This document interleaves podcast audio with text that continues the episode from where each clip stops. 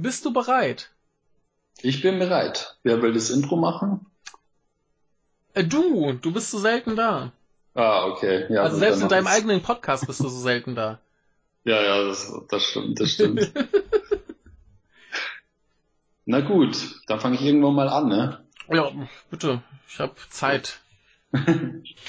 ähm.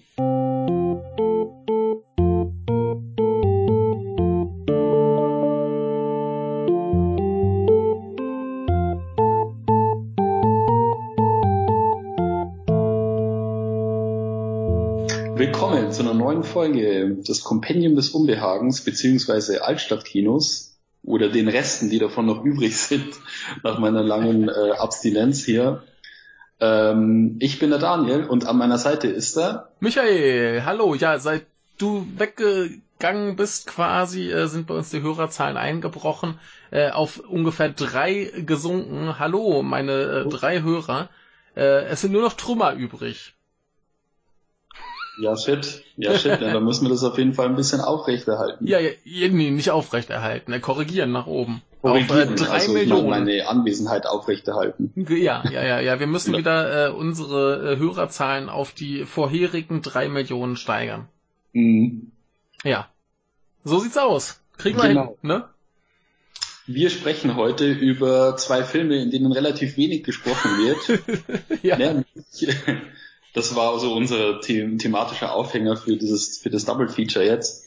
Und zwar ähm, Bin Chip aus dem Jahr 2004 vom Regisseur Kim Ki-duk aus äh, Südkorea und äh, The Naked Island von 1960 von Kaneto Shindo. Genau, also letzterer auf jeden Fall im Original äh, Hadaka Noshima, das kriege ich hin. Äh, bei dem anderen traue ich mich nicht, den Titel irgendwie aussprechen zu wollen. Ich habe nur gesehen, dass er hier teilweise das ist da, wo eine Umschrift gibt, wo es auch äh, irgendwie Pinjip heißt. Mhm. Und ansonsten gibt es einen, einen englischen Titel namens äh, Shui Iron.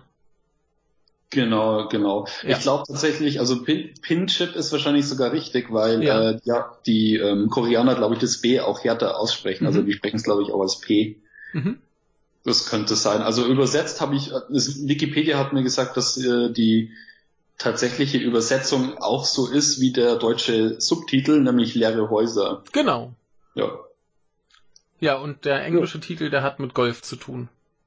Genau, der, der bezieht sich auf ein gewisses Instrument.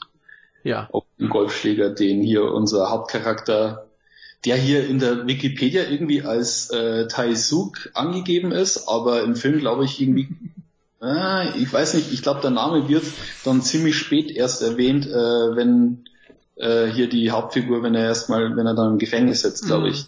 Ja, oder bei der Polizei oder so. Als hast du ja hier schon den fetten Spoiler rausgehauen, du Spoiler-Sau. Ah.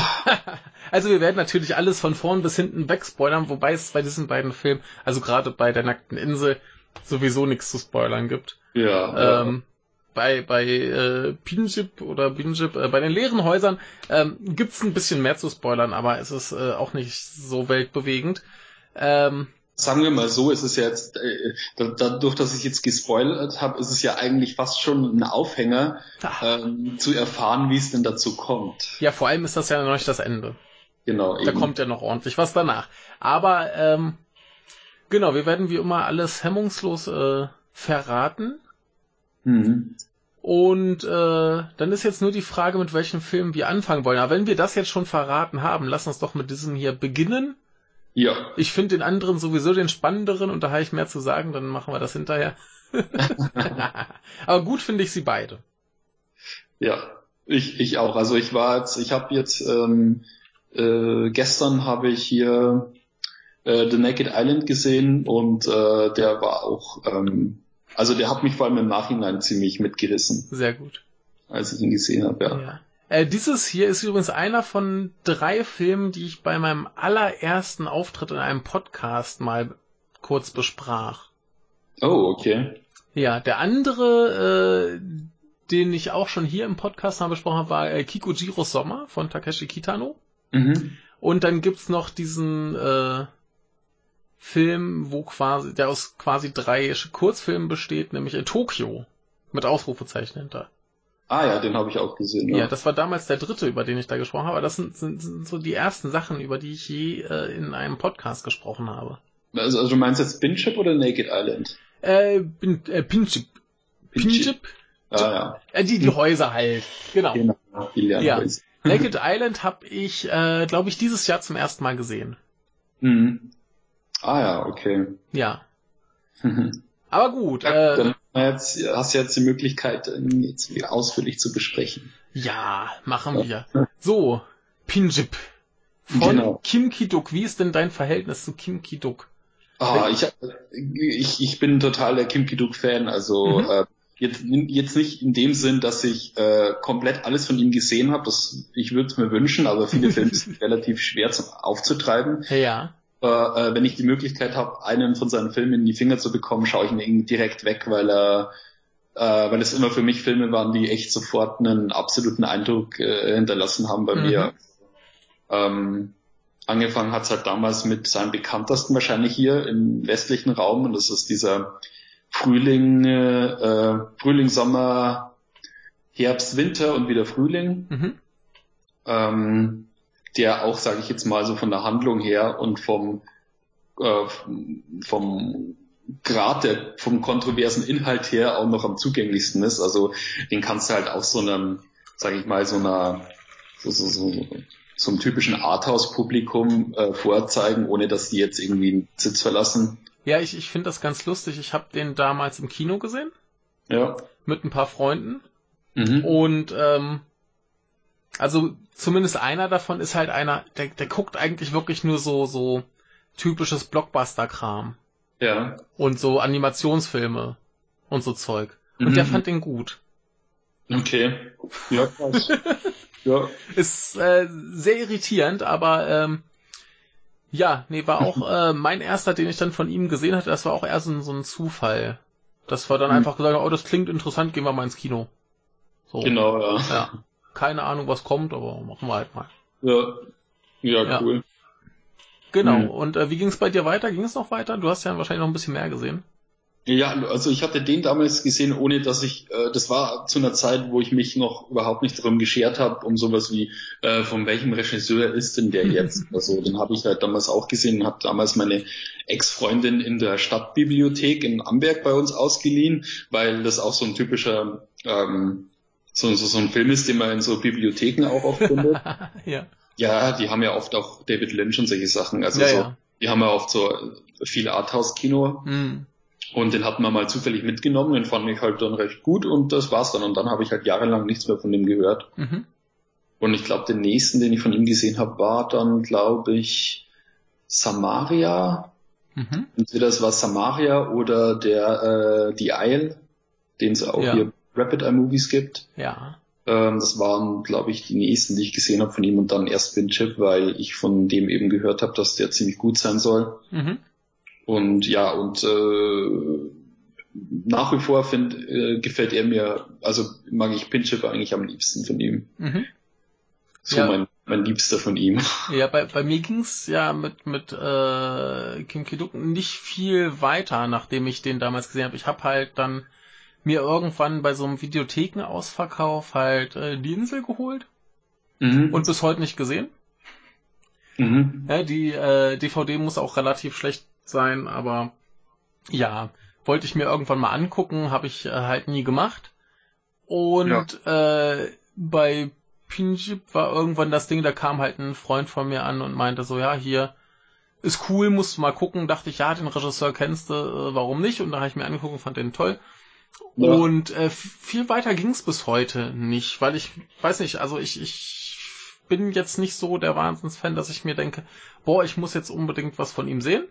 Mhm. Das ist mehr so, wenn es mir irgendwie über den Weg läuft, dann gucke ich es mir an. Aber die laufen einem halt auch nicht so häufig über den Weg. Ja, ich ja, glaube, auf Arte läuft sporadisch mal irgendwie was hier. Zum Beispiel äh, der Bogen kam, glaube ich mal oder so. Mhm. Aber ja, dann nicht so gerade keine Zeit gehabt oder so, keine Ahnung. Jedenfalls ähm, habe ich mich dann auch nicht weiter drum geschert. Das ist so einer, wo ich mir denke, ja, solltest du da mehr von sehen. Habe ich aber nie gemacht. Naja, und äh, Hast du, hast du Pietà auch nicht gesehen? Nee. Der ist ja auch von ihm. Nee. Ah, Okay. Nicht gesehen. Mhm. Weil der ist auch einer der, glaube ich, bekannteren, die es, äh, die man ja. auch hier irgendwie an jeder Ecke findet. Ja, äh, Jan Lukas hat den, glaube ich, und ist, wenn ich mich jetzt nicht irre, äh, ganz entzückt. Er möge mich korrigieren, wenn es nicht so ist. Mhm. Aber ähm, der hat da auch noch äh, ein, zwei gesehen, die ich nicht kenne. Und aber der, der hat auch noch mehr Interesse am koreanischen Kino als ich. Mhm. Aber äh, nee, wie gesagt, Kim Ki-duk ist bei mir immer einer, wo ich mir denke, ja, solltest du da machen. Ja. Und dann mache ich es nicht. Also hier den Frühling, Sommer, Herbst, Winter und Frühling, den habe ich mir auch irgendwann auf DVD gekauft und ich weiß gar nicht, ob ich den nochmal geguckt habe und wenn dann wirklich nur so einmal oder so. Mhm. Also das, das sind so Sachen, die, die bleiben mir irgendwie im Kopf und die bleiben im Kopf als, ja, war, war eigentlich ziemlich super. Ja. Aber irgendwie geht's da nicht weiter. Mhm. Ist ganz merkwürdig, aber gibt's halt ich, so Fälle. Ich weiß, ich weiß auch nicht, was. Also ich habe, ich glaube, ich habe einfach so eine Faszination für äh, Exzentriker. Mhm. Es ist so, äh, weil er ist halt auch eine ziemlich kontroverse Persönlichkeit. Oh ja.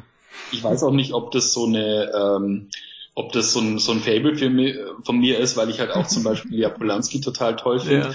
Und ich denke mir halt immer so, ähm, auf der einen Seite will ich Filme nicht danach bewerten, wer sie gemacht hat, mhm. aber insgeheim, wenn ich mir dann den neuen Polanski anschaue oder den neuen Kim Kiduk anschaue, dann versuche ich dann trotzdem irgendwie immer so ein bisschen zu fischen, so mhm. ähm, ob ich irgendwie von der Persönlichkeit irgendwie mehr snappen kann, wo du merkst, so irgendwie, da, da, da, da sickert irgendwas durch, wo ich sage, das ist irgendwie typisch. Ja.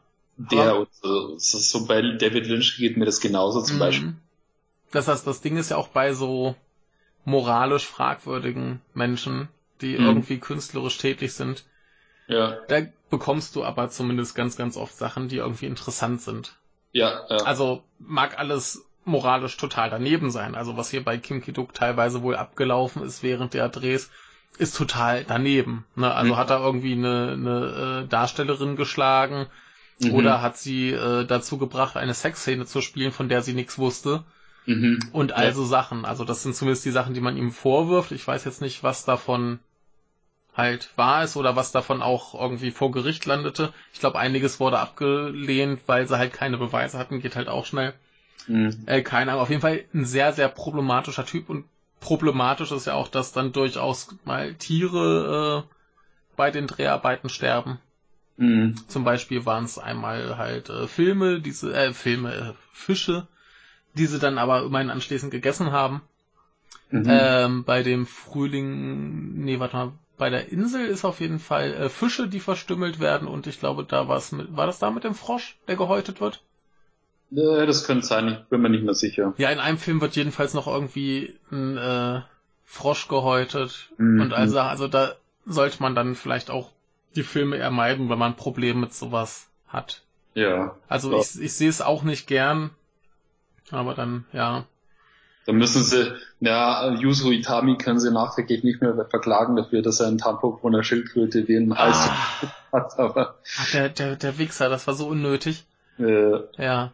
Ähm, nee, ich, ich weiß auch noch hier bei dem Frühling, Sommer, Herbst, Winter und Frühling, was für ein furchtbar langer Titel, äh, da wurden zumindest so an, an Fische und frische Steine gebunden und so Kram. Mhm. Ja, genau, das, das, das ja. Und vielleicht irgendwo wurde noch ein Frosch gehäutet und so Sachen. Und das ist halt nicht schön. Er selber sagt dann, ja, das ist jetzt auch nichts für anderes, wie wenn wir Tiere in Massenviehhaltung und Schlachtung fürs Essen verarbeiten. Mhm. Ja, kann man so sehen. Ne, ja. aber findet wahrscheinlich nicht jeder gut. Ähm, ja, und wir ansonsten. Zumindest ist es halt zweifelhaft, ob danach, ob sie die danach dann wirklich auch gegessen haben oder sowas. Ja. Das ist halt das. Ja. Das werden sie wahrscheinlich halt dann trotzdem irgendwie weggekippt haben und naja, gut ist. Ja. Äh, übrigens sehe ich ja auch gerade, dass ihm gerne wohl äh, äh, Frauenhass vorgeworfen wird und unter koreanischen Feministinnen heißt es dann wohl immer äh, Dangerous Penis Fascism. Mhm, okay. ja, äh, keine Ahnung, was da dran ist. Ich glaube, äh, dem Film, über den wir hier heute reden, braucht man zumindest keinen Frauenhass vorwerfen. Genau, nö. Glaube ich. Ja, genau. Ja. Ähm, sollen wir mal äh, auf die Handlung kommen, was da eigentlich, worum es eigentlich geht? Fangen wir mal an, ja. Ich glaube, die kann man relativ knapp zusammenfassen. Soll ich das mhm. mal probieren? Gerne, mach mal. Ähm, Im Prinzip haben wir unseren Protagonisten, der im ganzen Film kein Wort spricht. Mhm. Und ähm, der bricht gern in Häuser ein. Ja. Und dann macht er da irgendwie ein paar lustige Selfies von sich und äh, wäscht ein bisschen Wäsche und repariert ein paar Sachen und futtert ein bisschen was aus dem Kühlschrank. Und dann mhm. geht er wieder. Ja. Ja. Also eigentlich ein ganz netter Typ. Ne? Also mhm. frisst halt deinen Kühlschrank leer, aber dafür repariert er dir deine äh, Stereoanlage. Ja. ja ich finde, ich finde, der Film hat schon am Anfang schon so eine, so irgendwie so was Meditatives, so ein mhm. bisschen. Also ist ja eh immer das Ding von Kim Kiduk, dass er immer gern so religiöse Themen einbaut. Also mhm. das jetzt halt irgendwie in dem hier Frühling, Sommer, Herbst, Winter, bla bla, ähm, wo er dann sehr viel mit Buddhismus und so gearbeitet hat, mhm. weil da geht es ja auch um so einen Mönch und so weiter. Und äh, in Pietà hat er ja zum Beispiel auch immer diese ganzen christlichen Themen. Mhm. Und ist, ihm sind so religiöse Motive sind ihm immer irgendwie ganz wichtig. Ja. Wenn er dies dann, auch wenn er die dann meistens immer so bis zum äh, ja, bis zur Unendlichkeit ins Abstruse irgendwie äh, ja. weiterführt. Aber ähm, ja, finde ich auch, dass der, ich, ich finde, der, der Hauptcharakter, der hat so ein bisschen so was Flaneurartiges. Also mhm. wie jeder, jemand, der irgendwie so in der Gegend, äh, ja, irgendwie so rumstreunert, um irgendwie so, um irgendwas für sich zu finden. Mhm. Also da kann man auch irgendwie sagen, da ist vielleicht was Religiöses dabei. Na, ich, ich, ich glaube, also auch mit der, mit der letzten Texteinblendung, die es im Film gibt, ähm, mhm. läuft es ein bisschen drauf hinaus, der, der lebt in so einer Parallelwelt so ein bisschen. Mhm, er ist ja. irgendwie da, aber niemand sieht ihn. Er kommuniziert mit keinem, als könnte er die Leute gar nicht sehen. Ja. Ähm, er ist halt irgendwie da, macht da so seine Sachen und ist dann wieder weg. Mhm. Und das steigert sich ja im Laufe des Films. Genau. Äh, so ein bisschen zumindest. ja, ja äh, ich wollte gerade noch mal kurz die Handlung zu Ende bringen. Mhm. Denn irgendwann bei so einem Einbruch äh, stellt er entsetzt fest, dass diesmal er dann doch beobachtet wurde bei seinem Treiben. Nämlich von einer äh, Frau, die offensichtlich von ihrem Mann äh, verprügelt wurde. Mhm. Und sie beschließt dann nach noch ein paar Querelen mit ihrem äh, Herrn Gemahl, dass sie äh, einfach mit ihm abhaut. Und dann werden sie quasi von der Polizei irgendwann verfolgt, weil doch so zwei, drei Sachen äh, schief gehen. Mhm. Äh, kenn, kennst du die beiden Darsteller? Nee, ich glaube, sie kenne ich aus Lost. ja, sie, sie hat damals in Lost mitgespielt, ja. die eine koreanische Frau. Mhm. Ja, ja, genau. ähm, ich weiß gar nicht, ob ich noch irgendwas äh, mit ihr gesehen habe, aber ich sehe gerade, äh, Filme hat sie nicht wirklich viel gemacht. Mhm. Ähm, Nee, Filme waren nicht viel. Aber ich meine, sie war das auf jeden Fall in, in Lost. Ja. Ich sehe das jetzt hier gerade nicht in der Liste.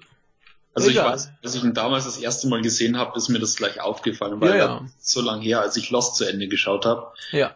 Und ähm, da ist mir gleich aufgefallen, aber ich habe jetzt nachträglich nicht mehr nachgeschaut. Ja, ich, ich bin hier gerade auf ihrer äh, IMDb-Seite, aber da steht nichts von Lost. Also vielleicht sieht sie der guten Frau nur sehr, sehr ähnlich. Könnte sein. Das ja. ist jetzt natürlich ein Ding, warte mal. Ich, ich muss jetzt mal gerade hier tatsächlich äh, bei Lost nachschauen, wer denn das in Lost war. Ja, ja.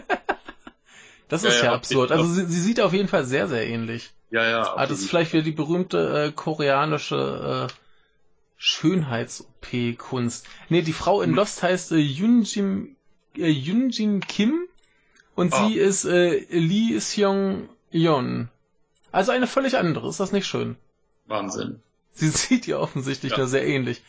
Und ähm, er muss wohl auch relativ bekannt sein. Der heißt ja irgendwie äh, Jae Hee. Mhm. Ähm, ich gucke gerade. Den kenne ich aus, aus keinem anderen Film. Also nicht Zumindest nicht aus dem Gedächtnis, das ich gesehen hätte. Äh, nee, ich, ich sehe hier auch gerade gar nichts, ähm, was ich sonst noch kenne. Aber ja. Ja. Er scheint relativ bekannt zu sein, habe ich mir äh, sagen lassen. Okay. Hat halt doch relativ viel Fernsehen gemacht, vielleicht darüber. Mhm. Ja. Naja. Ich äh, fand es interessant, weil ähm, ich habe mir jetzt äh, ein Interview auf YouTube angeschaut, weil ich habe nur die britische DVD von Binjip. Ja. Und da war es halt so, dass äh, da sind leider keine Extras drauf. Ich glaube, im Gegensatz zu der deutschen, da ist wenigstens ein bisschen was drauf. Ja, da ist ein bisschen was drauf. Ich habe es nicht geschafft, das vorab noch zu gucken. Mhm. ja, ja, ich, ich, ich wollte halt noch ein Interview schauen und ich habe es dann, ich habe mir dann auf YouTube was rausgesucht, mhm. aber da habe ich nur irgendwie so ein relativ schlecht ähm, vertontes äh, Interview gefunden und das war irgendwie, ja, das war ein bisschen, also das war irgendwie von einem, von einem Interviewer, der für irgendwie eine Gay-Zeitschrift oder so interviewt mhm. hat und äh, hat halt dann auf den, hat dann auf die äh, Attraktivität des Hauptdarstellers immer äh, drauf, mhm. so um zu und hat halt Kim Ki-duk ein bisschen ausgequetscht, ob er sowas sieht, wie dass da im westlichen oder auch im koreanischen Markt da irgendwie ähm, eine Audience da ist, die dann auf das abzielt, weil es gibt schon so ein paar Szenen, wo wo man merkt schon, dass er so so so ein bisschen so als diese diese so, so diese attraktive diese attraktive mystische Figur mm. sind inszeniert wird, fand ich interessant, aber ich habe es am Anfang nicht gewusst, dass es so ein, also ich habe es erst im, im, Text unten ja. in der Beschreibung gelesen, aber am Anfang wusste ich es nicht und ich war ein bisschen seltsam, weil er halt immer wieder auf den Faktor gelenkt hat und ich dachte mir so, hm, Okay, wäre mir jetzt nicht besonders aufgefallen, aber gut, aus, äh, ein bisschen nachvollziehen kann ich schon. Ja, äh, ja, ist schon schon fescher Bursche, aber ja, ist jetzt, äh, weiß nicht, also sie gefiel mir besser, sagen wir es mal so. Mhm. ja. Ja. Ähm, genau, aber was äh, gibt es denn über diesen Film eigentlich zu sagen? Wir, wir haben zwei Hauptfiguren, die beide fast nicht reden. Also sie hat so zwei, drei Sätze im ganzen Film. Mhm. Äh, und er sagt gar nichts. Ja, ja, ich find's halt, ähm, ich, ich find's halt irgendwie toll, weil äh, das ist, was mich an dem Film halt auch so fasziniert ist, dass du, äh, dass das halt auch schafft, jetzt ähnlich wie The Naked Island dann später, halt auch so die komplette Story eben nur durch Mimik und Gestik und so äh, mhm. und du bekommst halt wirklich alles bis ins letzte Detail mit. Ja. Und ähm, dadurch, dass er dieses Gimmick hat, also dass er die Story so erzählt, mhm. Ähm, verkneife ich dem Film auch, dass er diese durch und durch äh, melancholische Stimmung eigentlich hat, also bis zum Schluss. Weil es ist so, wenn ich mir jetzt vorstelle, dass in einem Film irgendwas gesprochen werden würde, also zwischen mhm. den Kindern, dann würde ich zum Beispiel diese Szenen, ähm, wo sie dann, wenn sie dann beide äh, sich dazu entschließen, in diese, diese Häuser einzubrechen, mhm. dann gibt's, es wird dann wie zu, zu, so einer Art Ritual, dass er irgendwie so eine CD dabei hat und dann dieser arabische Song immer wieder mhm. Ähm, ja, abspielt und Und das ist so sowas, was ich eigentlich, wenn ich das in einem anderen Film sehen würde, würde ich mhm. da hoffnungslos mit den Augen rollen und würde mir denken, oh mein Gott, was schaue ich mir hier an? Weil es einfach sowas von ultimativ kitschig ist, dass ja. er dann diese, diese, CD wieder einlegt. Aber ich finde, ähm, dadurch, dass diese Form von A bis Z so komplett durchgezogen wird, also mhm. wirklich, das ist fast schon sowas, das hat fast schon sowas ähm, Rituelles. Genau sowas Rituelles und sowas von so einem also der Film hat wirklich, finde ich, diese 100% physische Ausstrahlung. Mm. Er hat sowas von so, so, so einem ähm, so Körpertanz, äh, ja, diese, die, die, diesen, diese, diese Tanzaufführungen halt, mm. ähm, wo du wirklich nur versuchst, mit äh, deinen Bewegungen irgendwie eine Geschichte zu erzählen. Also mm. die, wenn er sich da so durch den Raum bewegt und das hat, es passiert halt auch immer in diesen gleitenden Bewegungen. Also wenn er dann das erste Mal zum Beispiel in äh, in das Haus ein, in das erste Haus einbricht ähm, und äh, sich dann so bewegt, dann ist das fast immer so wie, wie, wie so ein Gleiten. Also er gleitet mhm. dann schon immer wie so in die Kamera. Also die Kamera fixiert irgendeinen Punkt im Raum ja. und er kommt so von der Seite ins Bild und macht irgendwas. Ja. Er, er, er gleitet dann vor irgendein Bild, das an der Wand hängt und macht ein, ein Selfie von sich vor diesem Bild. Genau, ja. ja. Äh, nee, finde ich aber auch ganz schön, dadurch, dass du, also dadurch, dass es sich erstens immer wiederholt und dass es halt alles relativ logisch aufgebaut ist. Äh, er schließt sich ja auch völlig unproblematisch, was er da tut. Mhm. Also beim ersten Mal mag sich noch fragen, so wäscht er jetzt seine Wäsche Wäscht er die ja. Wäsche der anderen? Äh, ja. Was macht er da? Warum fummelt der an irgendwelchen Sachen darum? Mhm. Ähm, aber das, das erschließt sich ja alles, weil du irgendwann wirklich diesen sehr, sehr logischen Ablauf hast. Das, das läuft ja immer gleich ab. Er äh, geht quasi in eine Straße, hängt da so, so Werbeflyer auf. Genau. Und guckt, wo die abends weg sind. Mhm. Und da, wo sie noch hängen, klingelt er. Wenn niemand da ist, geht er rein, hört beim Anrufbeantworter ab, was da für eine Nachricht gerade ist. Und wenn es da ist, hey, wir sind gerade mal ein paar Tage weggefahren, dann bleibt er halt die Nacht da. Mhm. No? Genau. Es ist so immer das Gleiche. Und das, das ja. versteht man halt sofort. Ja, was ich, was ich eben äh, was da Kim Ki-duk irgendwie ganz toll macht, ist, dass er den Charakter irgendwie so einführt, dass du irgendwie nicht das Gefühl hast, er will jetzt halt irgendwie ein großartiges Statement machen. Ja, also ja. das ist nicht das Gefühl, äh, dass er, dass er als Charakter jetzt irgendwie jemand ist, der uns besonders sympathisch sein soll. Mhm. Oder besonders unsympathisch, weil das ist das erste Mal, also in der ersten Wohnung, wo er einbricht, merkst du schon so, er macht zwar immer diese, diese, diese Heinzelmännchen äh, mhm. guten Tätigkeiten, also dass er auch die Sachen repariert und er verändert kleine Dinge im Haus und mhm. so, um sich so ein bisschen zu revanchieren, bei dass die Leute ihm, auch wenn unfreiwillig, irgendwie Unterschlupf gewähren. Mhm. Ähm, aber auf der anderen Seite macht er dann halt auch so Sachen wie zum Beispiel in diesem ersten Haus, wo er ist, und dann repariert er so eine kleine, so eine Spielzeugpistole. Mhm und dann, äh, dann fängt er halt an, so diese Ballons zu zerschießen ja. oder keine Ahnung oder später, also im, im, im zweiten Haus, in dem er einbricht, das ist ja dann schon das Haus, ähm, in dem äh, er dann auf uns auf die zweite Hauptfigur trifft, mhm. also auf sie, mit der er dann abhaut.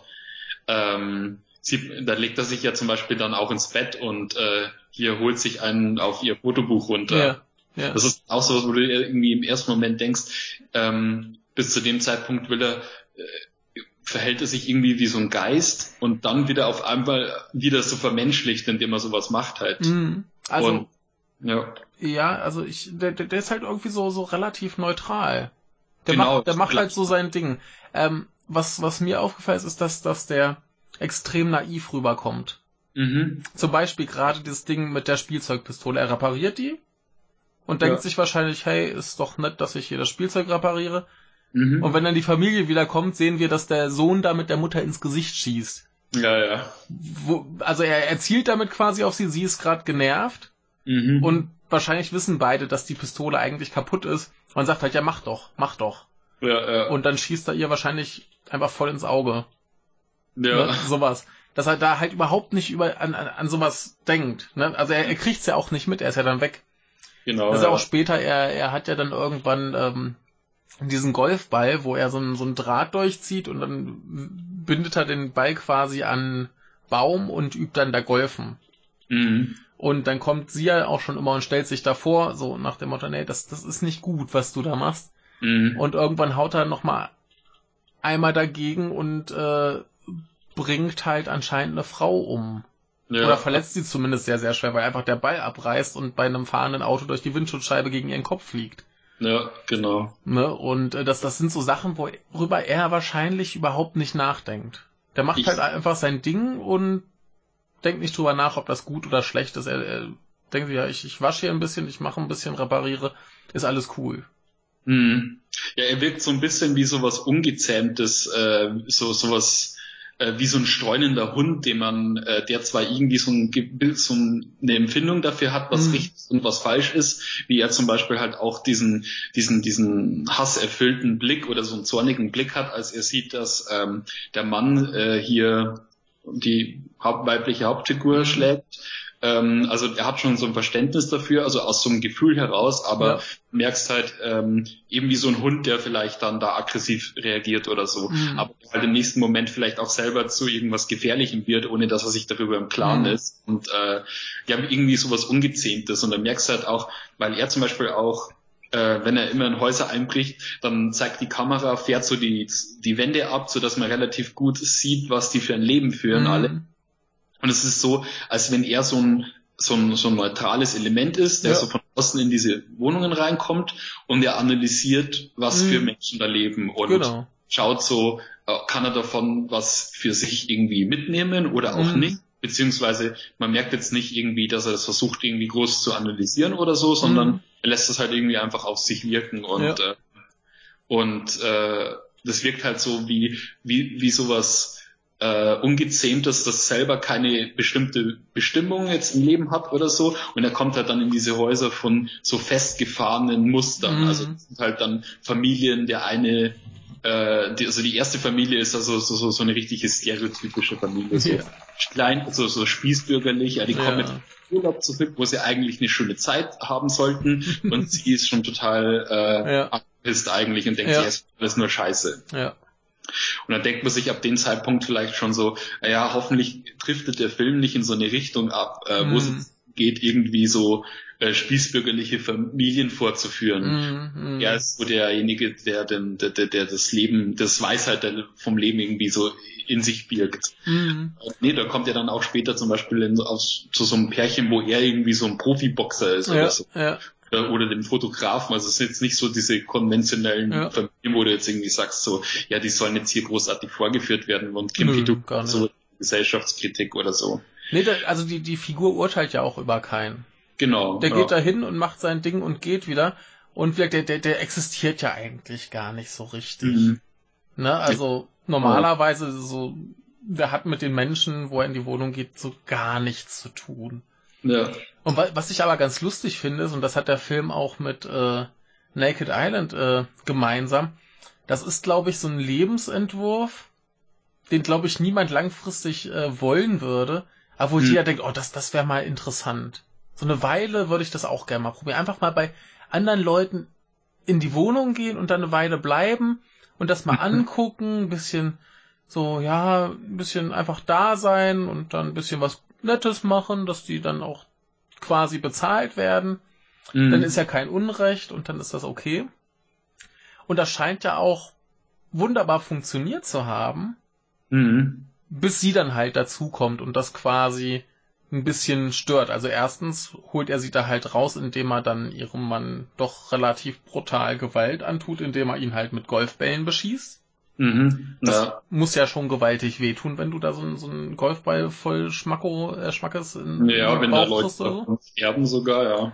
Ne? Und ähm, da ist ja schon das Problem, dass, dass der, dass der Mann ja auch das Motorrad von dem Protagonisten erkannt hat, weil er mhm. gesehen hat, als der ankam, wie er die, die Flyer aufgehängt hat. Und ähm, dann ist ja auch das Ding, wenn sie dann gemeinsam in die Wohnung von dem Fotografen gehen, wo sie ja ein Bild von sich sieht, mhm. das sie dann zerschneidet und falsch angeordnet da wieder hinhängt, mhm. was sau lustig ist. Ja. Ähm, ja, das, das widerspricht ja eigentlich schon so seinem Verständnis von, von Moral. Das wird er nicht tun. Ja, ja. Ne, er, er würde nicht in so ein Haus gehen und einfach was kaputt machen. Mhm. Gut, er scheint es dann hier nachvollziehen zu können, dass sie das nicht gut findet, dass er da quasi so ein Aktbild von ihr hängen hat. Ja. Äh, wahrscheinlich ist das was, was sie vielleicht auch nie wollte. Ne, mhm. Denn sie scheint ja sowieso relativ viel gegen ihren Willen tun zu müssen oder soll tun. Also ihr Mann will ja auch immer Sex mit ihr, was sie bisher anscheinend erfolgreich verhindert hat. Und ich glaube, in irgendeinem Gespräch klingt das irgendwie so nach, sie ist da halt, damit ihre Familie versorgt ist. Mhm. Irgendwie ja. sowas klang da mal mit an. Es wurde, ja. glaube ich, nicht so richtig erklärt, aber sowas hier, pass auf, deine Familie ist doch jetzt gut versorgt und jetzt mach halt mal die Beine breit, so ungefähr. Mhm, ja. Ähm, genau, aber sie, sie stört das ja schon so ein bisschen. Mhm. Und gemeinsam geraten sie dann ja auch äh, später in diese Situation, wo sie dann unweigerlich von der Polizei gefunden werden, nämlich dass sie einfach äh, in die Wohnung von einem Toten kommen.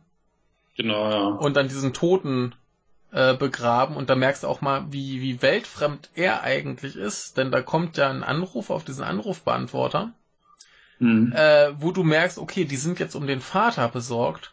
Ja. Da würde ich ja sagen, ey, ich mach mich jetzt hier vom Acker, nicht, dass die gleich noch vorbeikommen. Ja. Und die genau. bleiben halt einfach da und dann stehen plötzlich die Leute vor der Tür und die müssen erklären, warum der Vater verschwunden ist. Mhm. Den sie ja, halt im Garten begraben haben. Genau, ja. Ich finde es relativ schwierig, weil, äh, also so, so eine Richtung irgendwie zu finden ab dem Zeitpunkt, wo die beiden zusammen unterwegs sind. Mhm. Also immer so, wie du schon sagst, also als sie in der Wohnung von dem Fotografen sind, macht sie irgendwas scheinbar Verwerfliches. Ähm, im nächsten Moment macht halt er was Verwerfliches und äh, sie versucht ihn da irgendwie mhm. äh, so zurechtzuweisen. Also merkst du, entweder sie versuchen sich so ein bisschen zu ergänzen, aber in der Regel wirkt er halt irgendwie sprunghafter. Mm, naja, naja, es ist, ist ja schon so ein bisschen ähm, so reale Welt kollidiert mit, mit seiner Welt. Ja. Ne, also sie, sie macht das mit dem Bild, er scheint es irgendwie nachvollziehen zu können. Aber, aber sie macht halt genau das, was er nicht tut, nämlich über die Leute, die da wohnen, irgendwie zu urteilen. Mhm. Ne, so, sie findet dieses Bild nicht gut, also macht sie es kaputt. Ja. Und dafür macht sie halt genau das mit ihm. Er macht da irgendwas wieder völlig unbedarft und sie sagt so, ey, so nicht. Mhm. Das ist gefährlich, was du da treibst. Ne? Ja, ja, klar. Also insofern, ja, weiß nicht, würde ich sagen, kollidieren da halt irgendwie so, so Wertesysteme. Mhm. Ja. Mhm. Genau, und, also ja. sie versucht halt dann auf jeden Fall ihn ein bisschen immer so ähm, zu zeigen, so, ja, hier ähm, ist zwar toll, dass du mich aus der Situation rausholst, aber du kannst jetzt nicht tun und lassen, was du willst. Mhm. Das ist ein bisschen, ähm, das ist, dass man Dinge tut, die auch eine Konsequenz mit sich ziehen mhm. und so dass er so, so zumindest in die Richtung, dass er ein bisschen Verantwortung irgendwie übernimmt, auch wenn es ja. nur so Gesten ähm, ja. wird, weil er halt wirklich dieses kom komplette Wertesystem einfach gar nicht hat. Mhm. Und, ja, und er, er hat ja auch, als er sie quasi gerettet hat, offensichtlich nicht drüber nachgedacht, was das für Konsequenzen haben könnte. Genau, ja. Das war ja so dass das Erste, was er tut, was wirklich ja. für ihn spürbare Konsequenzen hat. Mhm. Ne? Die anderen Sachen haben auch schon Konsequenzen, die sind aber egal, weil er längst weg ist.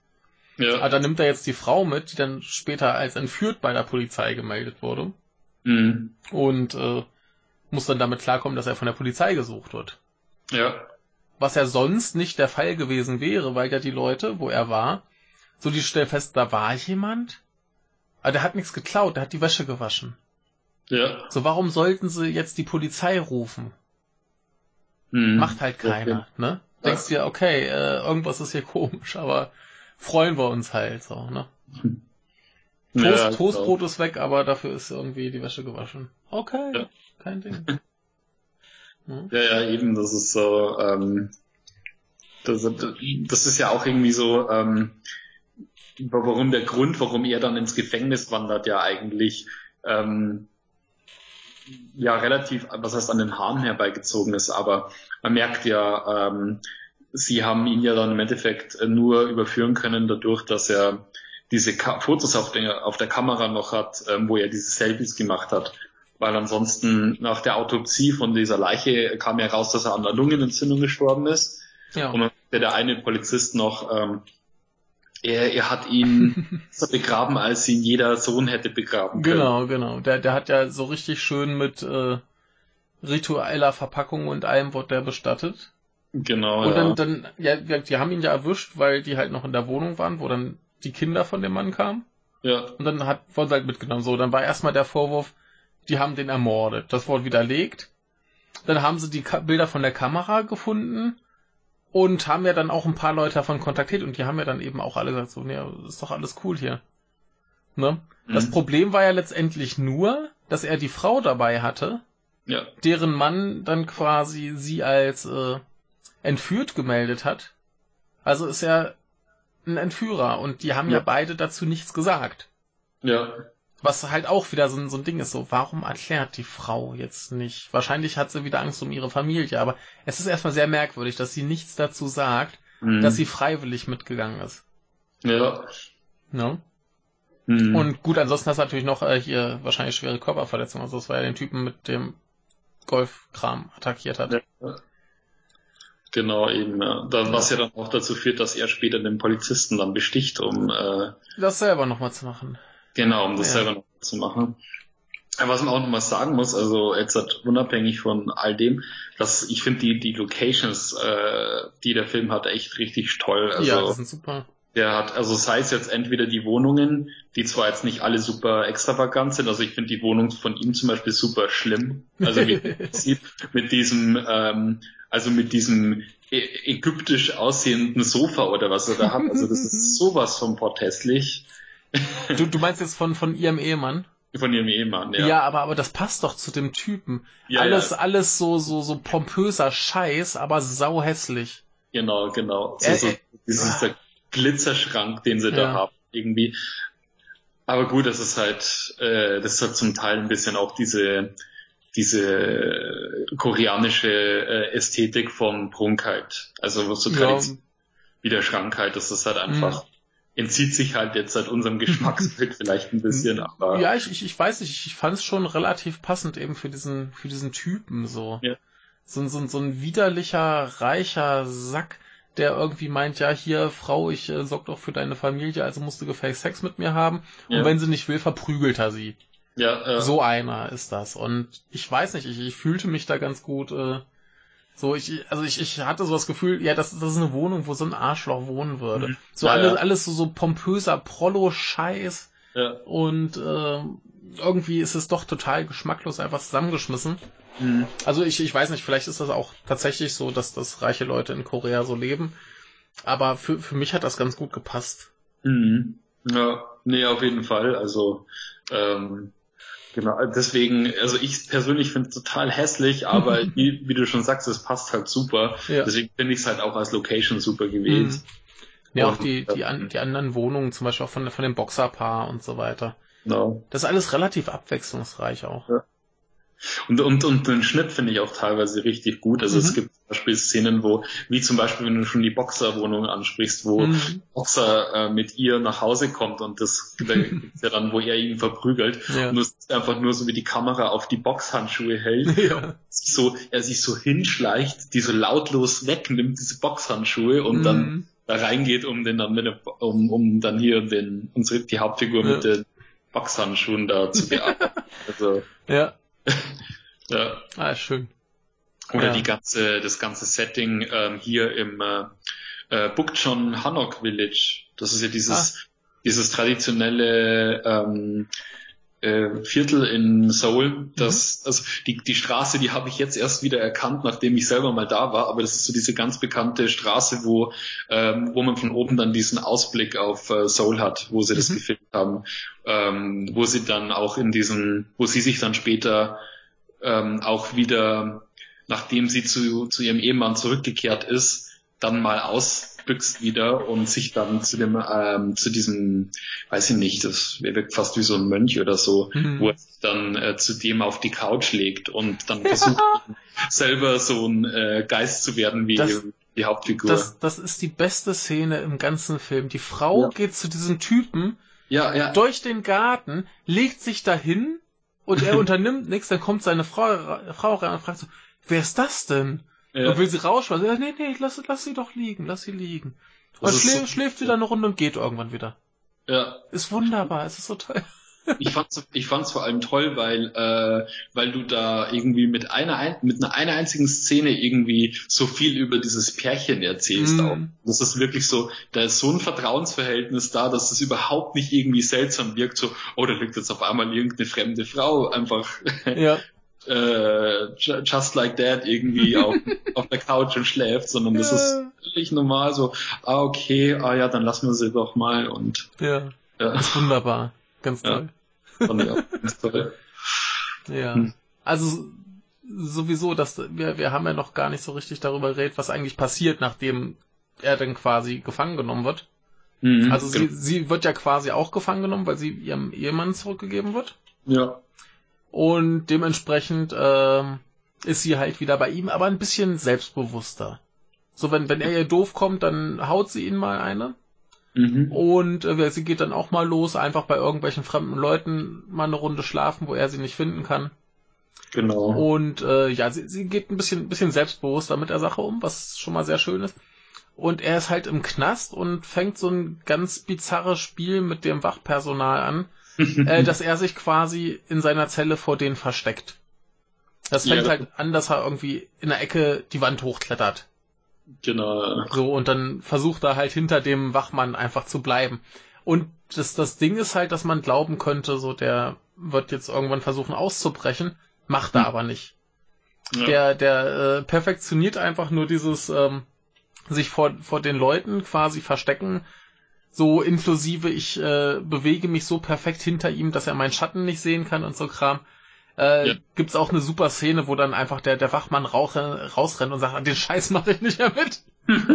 macht die Tür wieder zu, so, der wird da schon irgendwo drin sein. Ja. Und da weiß er, ah, okay, jetzt kann ich's. Und dann wird er halt irgendwann wieder freigelassen, weil er Ja. seine Zeit abgesessen hat. Ja.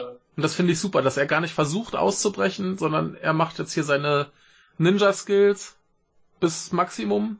Ja. Und dann äh, besucht er nochmal quasi alle Leute, die er vorher besucht hat. Mhm. Also er nimmt sich dann nochmal den korrupten Polizisten vor. Er geht nochmal bei dem äh, Fotografen hin, tauscht, glaube ich, wieder was an diesem Bild von ihr um. Ja, was, äh, wa- was man dazu noch sagen muss, ist, dass es jetzt äh, dann wir- wirklich wie so eine Geistergeschichte funktioniert. Genau. Also, ja, ähm, er hat es jetzt wirklich komplett äh, geschafft, äh, Unsichtbar zu sein. Zum, zu diesem Schattenmann zu werden, was Ja. ja, glaube ich, auch irgendwie ein Alternativtitel von dem Film ist. Genau. der Schattenmann. Ja. Ähm, und ähm, das hat dann wirklich sowas von so einer, von so einer Spukgeschichte, also wo dann wirklich die Besitzer von den Wohnungen da sitzen, so nacheinander wird das ihnen gezeigt, so, Mhm. ja, irgendwie, ich, ich höre hier irgendwas, irgend- irgendwie ist hier eine Präsenz und auf einmal hier schaut, schaut äh, irgendwie die ein, eins von den Modeln von diesem Fotografen irgendwie sieht den Bilderrahmen, da ist jetzt auf einmal das Bild Mhm. komplett draußen und Ja. das Licht geht aus. Ja. Ja, und, und wir, wir haben ja alles aus so seinem Point of View quasi, aus seiner Perspektive. Ja. Ne? Also wir, wir sehen ihn da gar nicht mehr, Mhm. sondern wir sehen nur noch, was er dann quasi macht, beziehungsweise wenn er den, den ähm, Polizisten angreift, sehen wir so den schwingenden Golfschläger noch so. Ja. Na, aber wir, wir sehen ihn nicht mehr. Er ist für uns quasi unsichtbar in dem Moment, wo er aus dem Gefängnis kommt. Ähm, bis ganz zum Schluss. Mhm. Ja, und dann geht er nochmal so die Station ab. Ich glaube, bei ganz vielen macht er auch gar nicht mehr viel. Da ist er einfach nur nochmal da. Da hört, da merken sie, dass da nur irgendwas ist. Genau. Es ist vielleicht nochmal so, so Generalprobe. Er kann Mhm. sich in, in anderer Leute Wohnungen bewegen, ohne dass sie ihn wahrnehmen.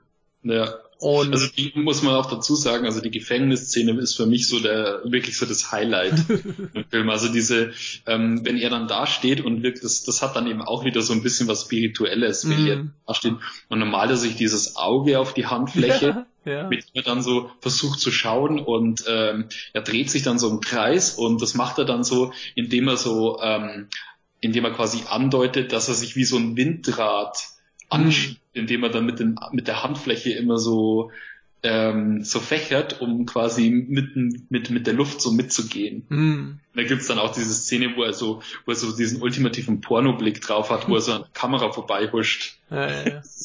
wo er da so guckt und dann äh, versucht eben seine Umgebung komplett ähm, so in sich aufzunehmen. Auch ganz schön war, wo er das erste Mal im Gefängnis äh, äh, ist bei den bei, und, und dann noch quasi nicht in Einzelhaft Mhm. ist, sondern in anderen und er dann so ein Pantomimenspiel anfängt, in dem er so tut, als würde er Golf spielen, Ja. aber auf Tonebene hörst du quasi die echten Golfgeräusche. Genau. Und ein, an, ein anderer Insasse nimmt ihm ja den Ball weg, worauf er ihn den verprügelt. Ja, äh, Ja, es ist wunderbar. Ähm, nee, aber dass er, dass er so mit dem Auge auf der Hand und so, dass das kommt ja dann nach dieser Erkenntnis, wo ihm der Wachmann drauf bringt, dass er den Schatten noch sehen kann. genau, ja. Und dann weiß er Bescheid, ah, ich muss das hier mal perfe per perfektionieren. So geht das nicht. Ja. Ja, ja das ist wunderbar. Vor, vor allem, äh, da, da hat der Film dann doch irgendwie, trotz des theoretisch dramatischsten Punkt eigentlich, eigentlich so, so, so den meisten Witz. Ja. Was, Ja, ich, was ich, was ich ziemlich grandios finde. Also, ne, wie gesagt, der, der Film wird theoretisch immer dramatischer und dann Mhm. kommt aber der lustige Teil. Ja, ja, schon. Ne? Weil, weil das hat dann so ein typisch, weil sich das dann auch so ein bisschen wie so ein Witz aufbaut. Also wo Ja. dann, mh, wo du immer die gleiche Ausgangssituation hast. Der Wärter kommt ins Ding rein Genau. und irgendwas Neues passiert halt. ja, ist und, es wunderbar. wird, und es wird halt bis zum äh, bis ins Abstruse halt dann äh, überhöht. Ja, So wie er dann halt wirklich äh, das schafft sich, wie man ihn dann halt auch wirklich sieht, wie er dem, den Schritten von dem Wärter folgt und so. Mm, Nee, ganz, ganz, ganz toll. super. Was, was ich dann lustig finde, ist letzten Endes läuft's ja da auf die Szene hinaus, die in vielen Versionen auf dem Cover ist. Genau, ja. Also er ist quasi im Haus von seiner Liebsten Mhm. und ihrem Ehemann und äh, umgeht da dann halt den Ehemann, wobei sie ihn sieht und ja, in dem Moment fängt sie dann plötzlich an, ihr Leben in dieser Gefangenschaft äh, sehr schön zu finden, weil sie dann quasi zu ihm sprechen kann, der ja dann quasi hinter dem Ehemann ist, dann kann sie ihrem Ehemann quasi vortäuschen, dass sie ihn ganz doll lieb hat. Ja, und äh, während er sie dann umarmt, heimlich mit dem mit dem wahren Geliebten rumzüngeln. Ja. Was eine ja, ganz wunderbare Szene ist. Ist total super, vor allem ähm, wie du immer, immer wie du siehst, wie sie ihm gegenübersteht, also mhm. ihrem Mann und ähm, und dann so sagt so, ja, ich liebe dich. Mhm. Und ähm, du merkst, ähm, sie schaut wirklich so eine Haaresbreite am Kamerabild vorbei. Mhm. Also wirklich so eine, äh, in dem Moment nimmt die Kamera halt eben die Sicht von äh, ihrem Ehemann ein und du merkst eben, äh, sie schaut jetzt nicht direkt in die Kamera, sondern wirklich so um Haaresbreite daran vorbei ja. und kann sich nicht sicher sein. Er merkt schon irgendwie, irgendwas ist seltsam, irgendwas passt nicht, aber er kann es ja. nicht festmachen und er akzeptiert es dann einfach so. Ja, er, er sagt doch dann auch irgendwann sowas so ähnliches wie, hör auf, so fröhlich zu sein. So. Ja, ja. ja. Und, und, und das, das ist halt auch wieder so toll für seinen Charakter. Du merkst so, da ist irgendwas, mhm. aber ihm ist das eigentlich total egal, sondern er merkt halt einfach, ja gut, wenn er das irgendwie mit seinem Gewissen vereinbaren kann, selbst wenn er sich selber dafür anlügt, obwohl er merkt, da ist irgendwas, mhm. ähm, ist es für ihn okay, solange sie macht, was er will. Ja, naja, also ich meine, es, es macht sie ja dann wirklich so ein bisschen für ihn angenehmer. Genau. Und ja. er, er kann ja auch nicht festmachen, was es ist. Ja, Wenn ja. er jetzt wüsste, da wäre dieser Typ, dann würde er halt wieder ausrasten. Ja, ja, klar. Ne, garantiert. Aber er, er weiß ja, er hat ja nur so, so, so ein komisches Gefühl. Mhm. Ne? Genau. Ja. Naja, und dann äh, leben sie quasi beide in einer äh, Scheinwelt, mehr oder minder. Mhm. Ja. Ich finde es ganz toll, die, die letzte Szene, wo man dann sieht, wie die beiden auf der Waage stehen. Ach ja, null Kilo. Die, die, die Waage zeigt äh, null, äh, also null Gramm an, als wenn ja. sie halt quasi schwerelos werden. Ja. Das hat so, so, so, so einen tollen ähm, so einen tollen, ist irgendwie so doppelbödig ausgeführt, weil mhm. auf der einen Seite siehst du, wie er wieder zurückgeht und nee, ich glaube, sie geht zurück und sie stellt die Waage wieder um. Mhm. Sieht man davor noch, weil er hat, als er sie das erste Mal besucht hat, mhm. hat er die Waage repariert. Genau, und sie hat es dann wieder quasi kaputt gemacht. Genau, sie hat es dann ja. wieder kaputt gemacht. Und auf der einen Seite hat es eben so was Übernatürliches, wenn die beide da auf der Waage stehen. Auf der anderen Seite gibt es aber eine rationale Erklärung dafür.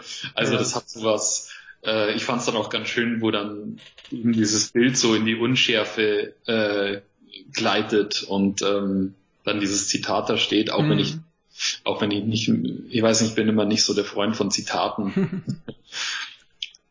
ja, also, es ist schon, schon dieser, dieser Verweis über ihn und äh, ob er jetzt in der Realität oder ich glaube Traum war da das Wort, ob er in einem Traum lebt oder irgendwie sowas. Ja, genau. Hm. So irgendwie so, ähm, das Zitat war irgendwas mit, äh, wir können nicht mit Sicherheit sagen, ob wir, ob die Realität nur ein Traum ist oder irgendwie sowas. Hm. Genau.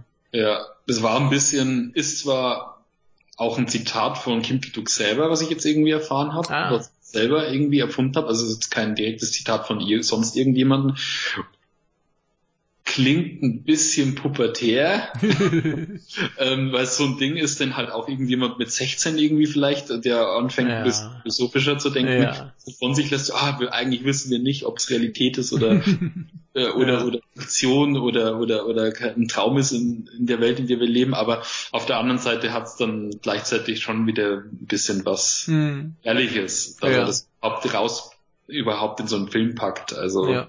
Hätte es jetzt meiner Meinung nach nicht unbedingt gebraucht, finde ich. Aber, ja, war das, das, das war so, so ein bisschen Holzhammer für das, genau. was wir eh wissen. Aber es ist okay, dass das verdirbt auch nix. Ja, ja. Ja. Ja. Haben wir hm. noch irgendwas zu diesem Film zu sagen? Ich glaube, ich weiß es nicht. Ich hätte nur noch eine ganz kleine Anmerkung.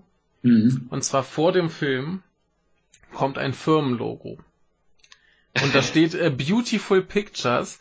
Und das ja. ist grün mit schwarzer Schrift und einem Esel drauf.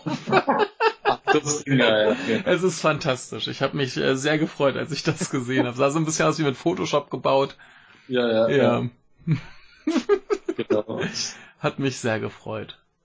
Dass ich mich da, dass ich mich an dieses Happiness oder was da steht erinnern kann, aber nicht an, an das Logo. Vielleicht hat das meine DVD nicht. Ich Vielleicht, ich weiß nicht. Es ist auf jeden Fall sehr schön. Also nicht schön, aber lustig. Ja, ja, ja. Ja. Ähm, Nee, das hätte ich, glaube ich, aber auch echt nichts mehr zu sagen zu dem. Mhm. Dann würde ich sagen, machen wir ein ganz kleines Päuschen und ja. kommen dann zur nackten Insel. Alles klar. Bis gleich. Geil. Jawohl. Du bist da. Mhm. Die nackte Insel ist auch da. Dann geht's weiter mit der nackten Insel. Geil. Ich find's übrigens sensationell, dass auf der englischen Wikipedia-Seite zu dem Film mhm. eine fünfzeilige Inhaltsangabe ist und ich glaube, sie haben tatsächlich nichts vergessen. Krass. Ja, ähm, so. ein Film aus dem Jahre 1960 mhm. von Kaneto Shindo. Wie genau, ist dein Verhältnis zu diesem Regisseur? Ein gutes, ein gutes Verhältnis. Deswegen ähm, war ich jetzt halt auch ziemlich äh, scharf drauf, den Film zu sehen, nachdem ja. du irgendwie vorgeschlagen hattest, weil ich kenne eben nur ähm, Onibaba. Mhm. Das war der erste, den ich von ihm gesehen habe und später dann mal Kuroneko. Mhm. Und das sind ja eigentlich mehr so klassische Geistergeschichten. Genau, das sind so seine bekanntesten eigentlich auch. Genau, ja. Und ja. Ähm, damals weiß ich noch, als auf der Masters of Cinema Blu-ray war das, glaube ich, zu Uni Baba, haben auch öfters mal dann im Interview äh, fiel dann irgendwie Naked Island und mhm. äh, deswegen ähm, deswegen bin ich dann auch erst letztens, wo wir drüber gesprochen haben, drauf gekommen, so hey Moment, das war doch irgendwie von dem weil ich das dann immer wieder mal mit äh, damit verwechselt habe, dass Naked Island halt von Imamura wäre. Ah. Aber ich glaube, das habe ich damit verwechselt. Ich glaube, das habe ich mit dem diesem diesem äh, Desire of the Gods. Ich weiß nicht. Äh, Profound Desire of the Gods. Genau, äh, mit dem habe ich den dann, glaube ich, irgendwie verwechselt. Der thematisch sehr, sehr ähnlich ist. Oh, okay. Nur viel, viel mehr Handlung hat. Ich habe den auch nicht gesehen. Äh, der ist fantastisch. Mhm. Ganz fantastisch. Und ich wäre dann auch später drauf gekommen, dass dieser Film sehr Imamura-esk ist. Ah, okay, super. Ja. Ähm, ja wahrscheinlich habe ich wahrscheinlich äh, habe ich deswegen den den Schluss äh, dazu irgendwie gezogen, weil es war irgendwie auch so, dass mich der Film von dem, was ich kannte, von so ein paar Stills her, also mhm. ich habe nie bewegtes Bild von dem mhm. Film gesehen, von The Naked Island, aber irgendwas hat mich auch immer an die äh, Imamura-Version von ähm, The Tale of Narayama. Ja, den habe ich noch nicht gesehen. Genau, das da hat mich, da, da waren viele Bilder dabei, also mhm. aus dem Film, wo ich mir gedacht habe, so, es könnte irgendwie damit zusammenhängen. Ja. Also ja. wir bei, bei dem hier, als ich den jetzt nochmal gesehen habe, dachte ich auch so, ja, so thematisch ist es schon sehr Imamura, auch so ein paar Aufnahmen, ein paar Einstellungen. Mhm. Das hätte bei dem auch gut gepasst, auch dieses Dokumentationsartige. Genau, ja. ja. Sowas wie die Insect Woman zum Beispiel, der hat mhm. auch sehr viel äh, Gemeinsamkeit mit dem von der Stimmung her. Ja. Also insofern äh, ist das schon mal super, denn wer irgendwie Ähnlichkeit mit Imamura hat, äh, kann nicht schlecht sein. Mhm. genau, nee, aber äh, weil du meintest mit Oni Baba und Kuroneko, ähm, das war so quasi seine, seine zweite Phase als Regisseur. Vorher hat er tatsächlich eher probiert, politische Sachen zu machen. Sehr realistische Sachen, halt wie in diesem Fall vielleicht auch ein bisschen dokumentarischer. Mhm. Und dann kam er wohl irgendwann drauf, dass er irgendwie sein, sein Ansatz ein bisschen variieren möchte, so ein bisschen mehr aufs Wesentliche, so was ist ein Mensch, ein bisschen mehr aufs Sexuelle, was ja eigentlich auch äh, gut bei äh, Imamura passen würde. Und insofern, dieser hier ist eher noch so aus der politisch motivierten Phase.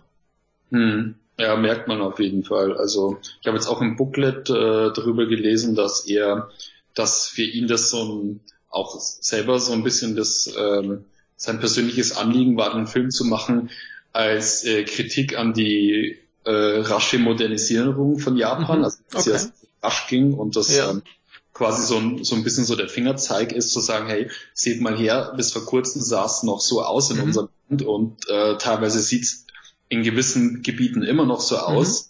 Und ähm, die Leute können quasi nicht äh, Schritt halten mit der starken, mhm. mit der harten Modernisierung. Mhm dass das auch ein bisschen sein Anliegen war und das, und das Verlangen danach, dass als er, der selber irgendwie aus einer Pharmafamilie kommt, ähm, aufzuzeigen halt, mhm. hier seht mal, äh, ihr wenig privilegierten Menschen, die die Möglichkeit haben, auf äh, solche auf, auf die Arbeiterklasse oder auf Bauern, sage ich jetzt mal, so ein bisschen so herabzusehen, mhm. Weil er das auch so empfindet, dass das eben zu häufig passiert.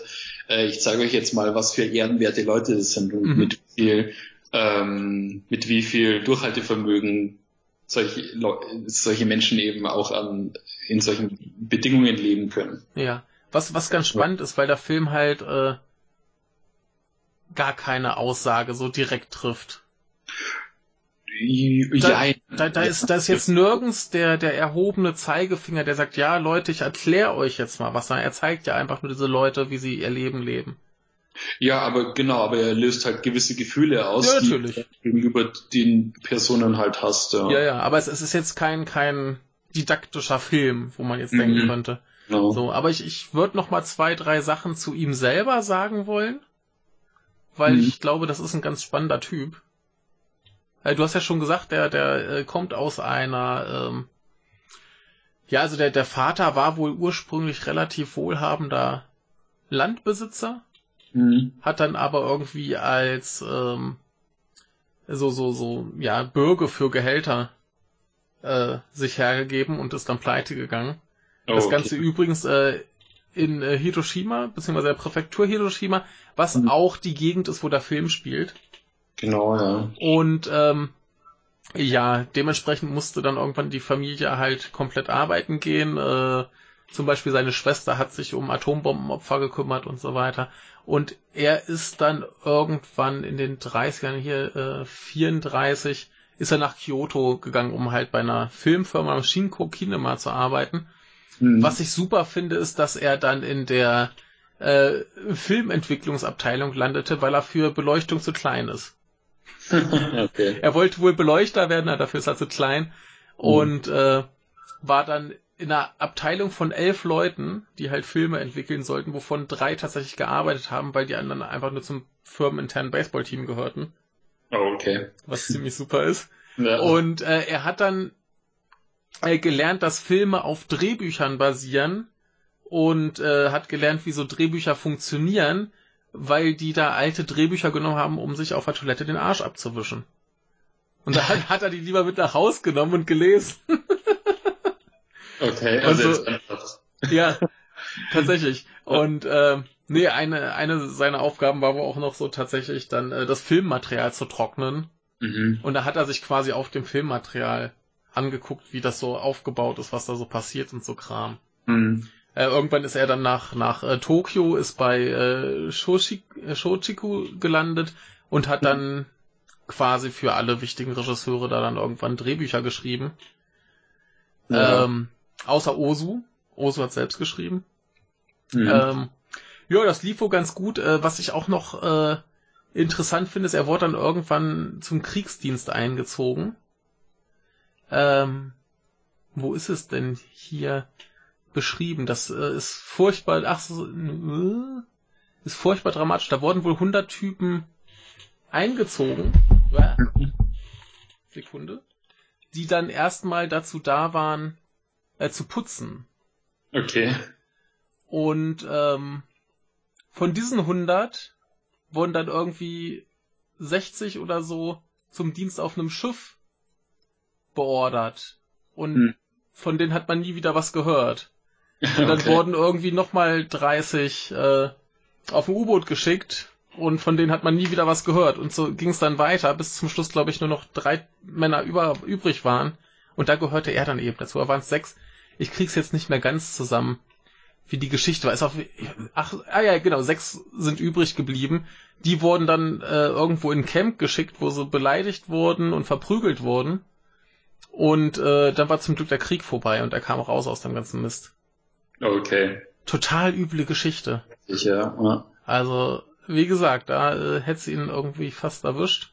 Mhm. Äh, nee, und dann hat er halt fleißig Drehbücher geschrieben und irgendwann angefangen, Filme zu drehen und ähm, er hat dann halt irgendwann seine eigene Filmfirma gegründet. Genau, unter der er auch ja den äh, Naked Island gedreht hat, ne? Genau, und das hätte tendenziell der letzte Film dieser Firma werden müssen, denn hm. die waren quasi pleite. Ja. Und er hat so sein letztes Geld ausgegeben, um diesen Film zu machen und den so kompromisslos zu machen, wie es nur geht. Und der war dann zum Glück ein Riesenerfolg. Ja. Also wohl vor allem im Ausland. Ich fand das ganz lustig. Ich habe noch ein Zitat von äh, Oshima gelesen.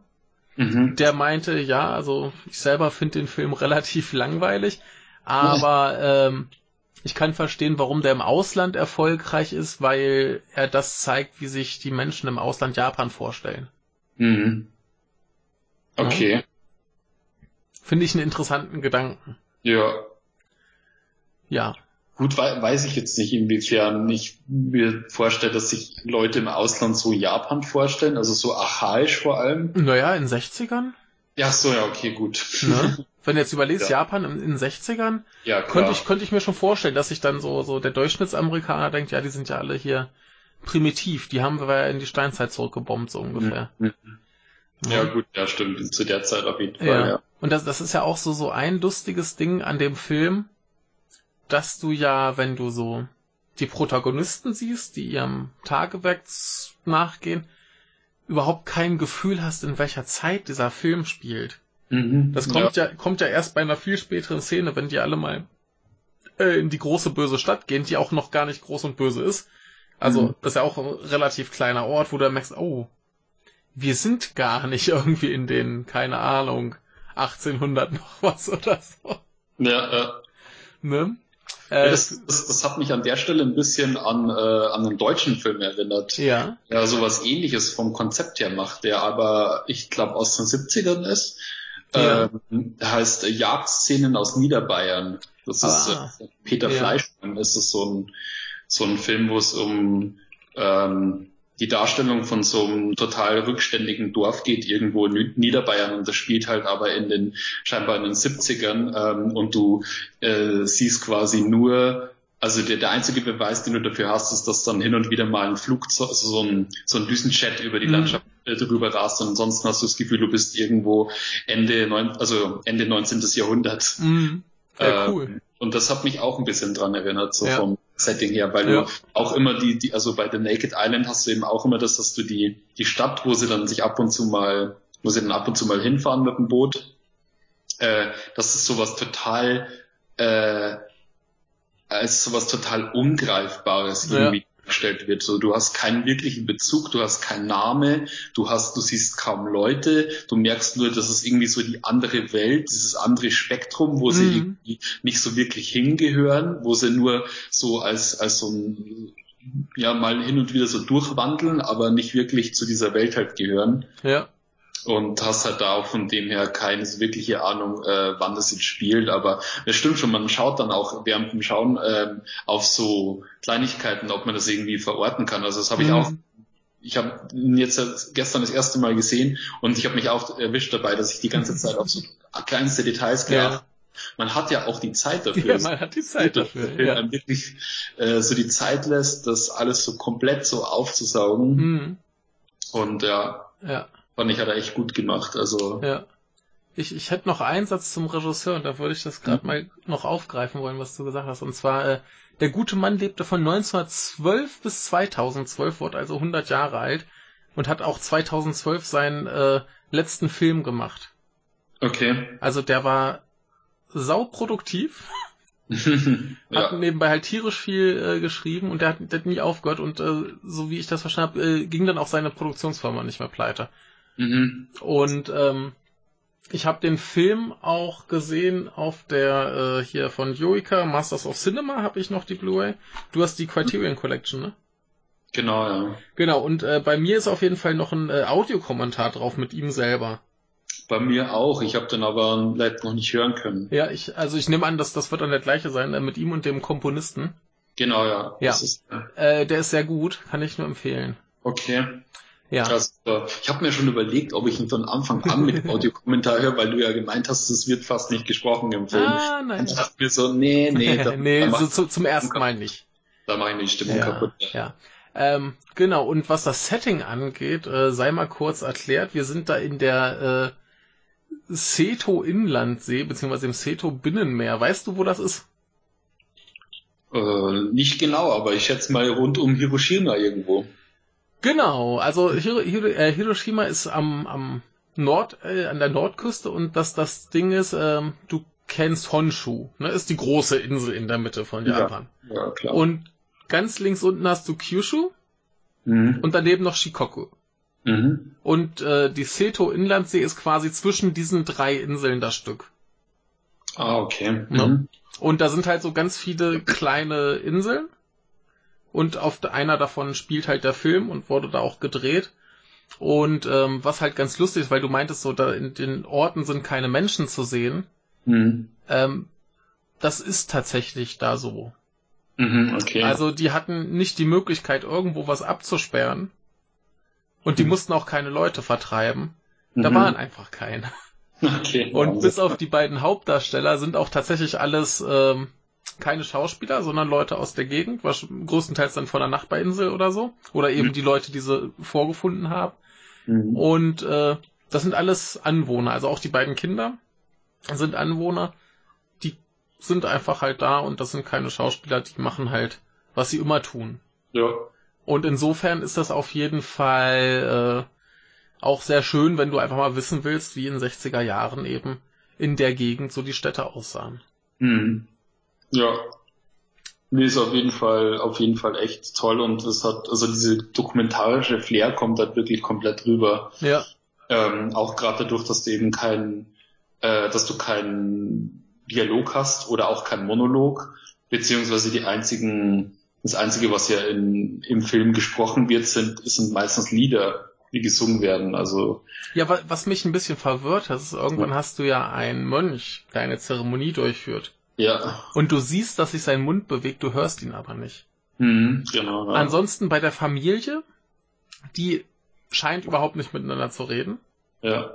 Ne, also da bewegt auch niemand den Mund. Mhm. Und ähm, sowas wie, wie Lachen oder Ächzen oder so, das hörst du halt. Das ja. ist halt drauf. Ne? Aber wie, ähm, das, das ist bis zu dieser Szene eigentlich konsequent durchgezogen, dass die Leute halt nicht reden, wenn du halt irgendwie so ein, so ein Fest hast dann hörst du halt wieder ein Lied gesungen wird oder so, das ist äh, drin. Aber das war so die eine Szene, wo ich mir dachte, das ist ein bisschen inkonsequent. Ja. Ne? Dann zeig ihn halt nicht so, so von, in Großaufnahme, wie er redet. So ein bisschen, aber vielleicht sollte das auch einfach wie so, nur so ein Mantra sein, dass er mm. so mhm. einspricht. Ja, es ist auch total okay, aber hat mich ja. in dem Moment zumindest beim zweiten Schauen ein bisschen irritiert. Mhm. Denn sonst hast du halt sowas nicht. Du hast etliche Stellen, wo du denkst, das ist jetzt eine, eine Standard-Filmsituation und du hast in deinem Kopf den Dialog, der da normalerweise gesprochen werden würde. Mhm. So, das Kind ist krank, die Mutter würde sagen, oh Kind, was ist mit dir? Geht es dir gut? Was hast du? Und der Vater würde sagen, ah, ich laufe los, denn ich hole den Arzt. Aber das, das bleibt hier einfach aus und das wäre auch schrecklich, wenn es drin wäre. Ähm, ah, du, du hast in deinem Kopf sofort halt die Dialoge, die da geschehen würden, ne? Genau. Aber ich, ich finde ich finde es auch toll, weil der Film, äh, finde ich, also ich habe jetzt auch gemerkt gestern, wo ich ihn angeschaut habe, der hat schon mit 90 Minuten hat der schon so seine Längen. Also gerade wenn du, äh, gerade wenn man eben sieht, dass da eben sehr oft dasselbe passiert. Ja, ich finde, das ist auch einer von diesen Filmen. Ja. Ähm, die erst danach, wenn man die gesehen hat, so richtig zum Arbeiten anfangen und die ja.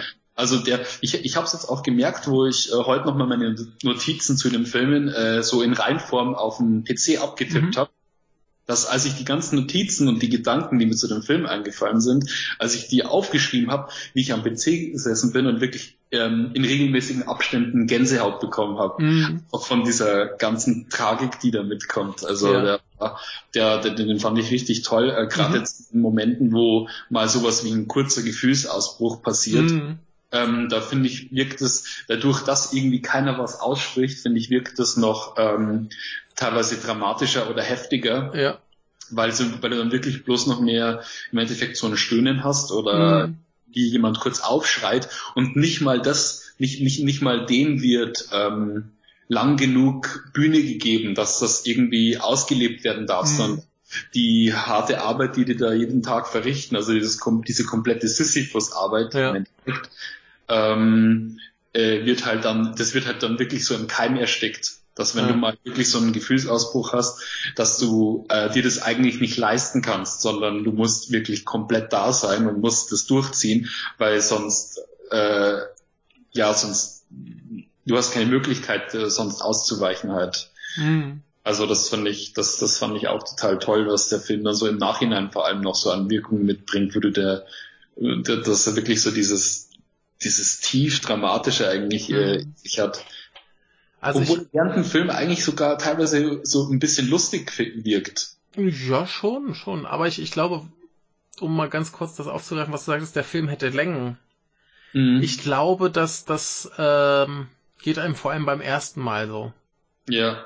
Denn ich, als ich den jetzt geguckt habe, okay, ich habe jetzt mit Audiokommentar geguckt, das überbrückt schon mal ein ja. bisschen was. Aber ähm, ich glaube, wenn du dir den anguckst, im Wissen, was da jetzt kommt, mhm. dann kannst du das auch mehr genießen. Denn ich habe mal nachgeguckt, in dem ganzen Film gibt's ja eigentlich zwei dramatische Momente. Mhm. Der erste kommt nach äh, 24 oder ist das eine 4 oder eine 9? Nach 29 Minuten. Und ich glaube, der zweite ziemlich genau eine Stunde später. Da ist der Film da fast schon vorbei. Mhm. Und ähm, dazwischen wird Wasser getragen. Ja, genau. Fast, fast nichts anderes. Also ich glaube, äh, laut Regisseur ist 50 des Fil äh, 50 Prozent des Films Menschen, die Wasser tragen. Ja. Äh. Und ähm, wenn du das so guckst das erste Mal, dann sitzt du halt und wartest so, ey, wann, wann geht die Handlung los? Mhm. Ne? Und ja, also, um's um's noch mal vielleicht davor kurz abzustecken, ja. Handlung. Ähm, was im Endeffekt äh, den ganzen Film über passiert ist, eigentlich nur, dass äh, also die die diese die Opening Credits, die die leiten so ein bisschen die Grund äh, die Grundinformationen ein, die man wissen muss als Zuschauer. Mhm. Also wir leben hier auf der Insel, alles. Äh, siehst halt schon so die Einblendung hier nach diesen äh, Luftaufnahmen von der Insel, wo hier dann steht, ja tro trockener Boden, begrenztes Land, schlechte Bedingungen, um da überhaupt irgendwie mhm. was fahren zu können oder das Land zu bestellen. Und äh, ähm, dann sieht man halt schon, wie die beiden, also das Pärchen, um das da geht, die mit ihren Kindern auf der Insel leben, wie sie halt ähm, Wasser auf diese Insel transportieren per mhm. Boot, mhm. so Frischwasser, mhm. dass, sie, dass sie irgendwie aus dieser Nachbarstadt, aus so einer Drainage, mhm. Reisfeld irgendwie ähm, äh, quasi schöpfen. Ja. Und äh, und in dem Moment ist eigentlich wirklich das Spannendste, finde ich, an dem Film, dass du beobachtest, wann fällt die erste Person hin. Weil ja. es, ist wirklich so, du merkst halt auch, die Kamera gibt, äh, hat auch so einen bestimmten Fokus drauf, dass du die Bewegungen so genau wahrnimmst. Mm. So, alles ist sehr zittrig, jeder Versuch ja. ist, der, der, diesen, diesen Hang, den sie da hochgehen, also dieser Berg, auf dem sie diese mm. Insel erleben, das ist eigentlich nur so eine einzige Bergkuppe. Ja gefühlt und sie müssen halt da relativ steil den Berg hochgehen und ja. du merkst halt jedes Mal so alles, jede, jede Bewegung, die, die mit dem Wasser zu tun hat, ähm, wird pietätsvoll ausgeführt, dass mhm. äh, wirklich kein Fehler unterläuft, dass das Wasser irgendwie verschüttet wird. Und natürlich müssen sie die auch dementsprechend voll machen, weil sie wollen ja äh, das, sie wollen ja am meisten rausbringen aus einer aus einer ja. Schale quasi. Also, also wirklich krass. Das, das ist ja auch, auch wirklich so diese, diese Eimer, die wurden ja wirklich so voll gemacht, damit du an der, also die, die haben so eine Stange auf der Schulter und vorne und mhm. hinten dann Eimer. Und während, während die Eimer nicht wirklich randvoll, würdest du als Zuschauer nicht sehen, wie sich die Stange durchbiegt. Mhm. Ne? Ja. Also haben sie die Dinger bis Anschlag voll gemacht, mhm. damit das auch so richtig nach harter Arbeit aussieht. Und du siehst ja. bei den beiden Leuten, die sind auch halt Schauspieler, keine Farmer. Ja, ja. Du siehst bei ihnen einfach, also teilweise hast du auch so Großaufnahmen auf die Füße und du, du siehst einfach, wie scheiß anstrengend das ist, jede einzelne Stufe da hochzugehen. Genau. Es ist so richtig zum Mitleiden und dann brät die Sonne die da weg ja. und die schwitzen wie die Tiere und es, es, es, es strengt einen schon beim Zuschauen an. Ja, ja. Ja. Ich finde es interessant, dass äh, Shindos im Endeffekt seine Frau diesen Bedingungen ausgesetzt hat, weil die weibliche Hauptdarstellerin ist ja tatsächlich seine genau. Frau geworden. Genau. Ich weiß gar nicht, waren sie da schon verheiratet? Doch, ich müssten, sie, müssten sie gewesen sein, ja. Ja. Ähm, genau, sie, sie ist ja dann quasi auch in fast jedem seiner Filme dabei gewesen, bis sie gestorben ist. Sie ist äh, 94 gestorben. Mhm. Und äh, zum Beispiel bei Unibaba ist sie äh, die ältere von den beiden Hauptdarstellerinnen. Ja, genau. Äh, dann würde ich sagen, machen wir noch ganz kurz was zum, zum anderen Hauptdarsteller. Der heißt Taiji Tonoyama. Mhm. Ähm, der hat relativ viel gemacht, aber das war anscheinend seine einzige Hauptrolle. Oh, okay. Der hat wohl ansonsten immer nur so Nebenrollen bekommen. Mhm. Und äh, was ganz, ganz interessant ist, ist, äh, dass er wohl äh, gesundheitliche Probleme hatte, als sie den hier gedreht haben, weil er halt schwerer Alkoholiker war. Oh, okay. Aber weil sie da halt äh, kein Alkohol verfügbar hatten, hatte er quasi so eine Art Zwangsentzug. okay, ja, krass. Ja, ja also dann ging es ihm wohl hinterher besser als vorher, mal irgendwie ein paar Tage so richtig hart arbeiten und äh, war ja. vielleicht sogar ein bisschen förderlich, sogar um so gewisse emotionale, um so einen ja. gewissen emotionalen Zustand zu erreichen für ja. das Spiel. Also, ja. ja, also ähm, sie, sie machen es auf jeden Fall beide hervorragend, was aber wahrscheinlich dadurch, dass sie halt diese Arbeit einfach machen mussten, mhm. äh, relativ leicht fiel. Ja. Ne, also ansonsten ist ja jetzt nicht so wahnsinnig viel zu tun. Aber hm. äh, nee, machen sie auf jeden Fall wunderbar. Ja, ja. Und äh, ja, was, was, was passiert denn in der Handlung noch? Ja, was passiert im Endeffekt, man sieht eben einfach nur, wie die ihren Alltag bewältigen, der eigentlich nur daraus besteht, äh, darauf zu schauen, dass ähm, das Land, äh, also die, auf der Insel ähm, endlich mal äh, fruchtbaren Boden im Endeffekt bekommt. Um Ey, da, ko ko ko ja? kurze Trivia zum Boden. Äh, auf der Insel besteht wohl der Boden aus Sand und Granit. Okay. Und alles, was da wächst, haben sie extra für den Film angepflanzt. Das habe ich mich, das habe ich mich ganz am Schluss gefragt, ja. als ich mal diese Luftaufnahme gesehen habe ja. von der von der Insel in dieser Gesamtheit. Mhm. Ich gefragt, ist es da, haben die das wirklich so hintrapiert? Haben äh, lebt da wirklich jemand, der das Land bestellt? Also das sah wirklich sehr aufwendig aus. Ja, also die die Insel war wohl vorher komplett unbewohnt.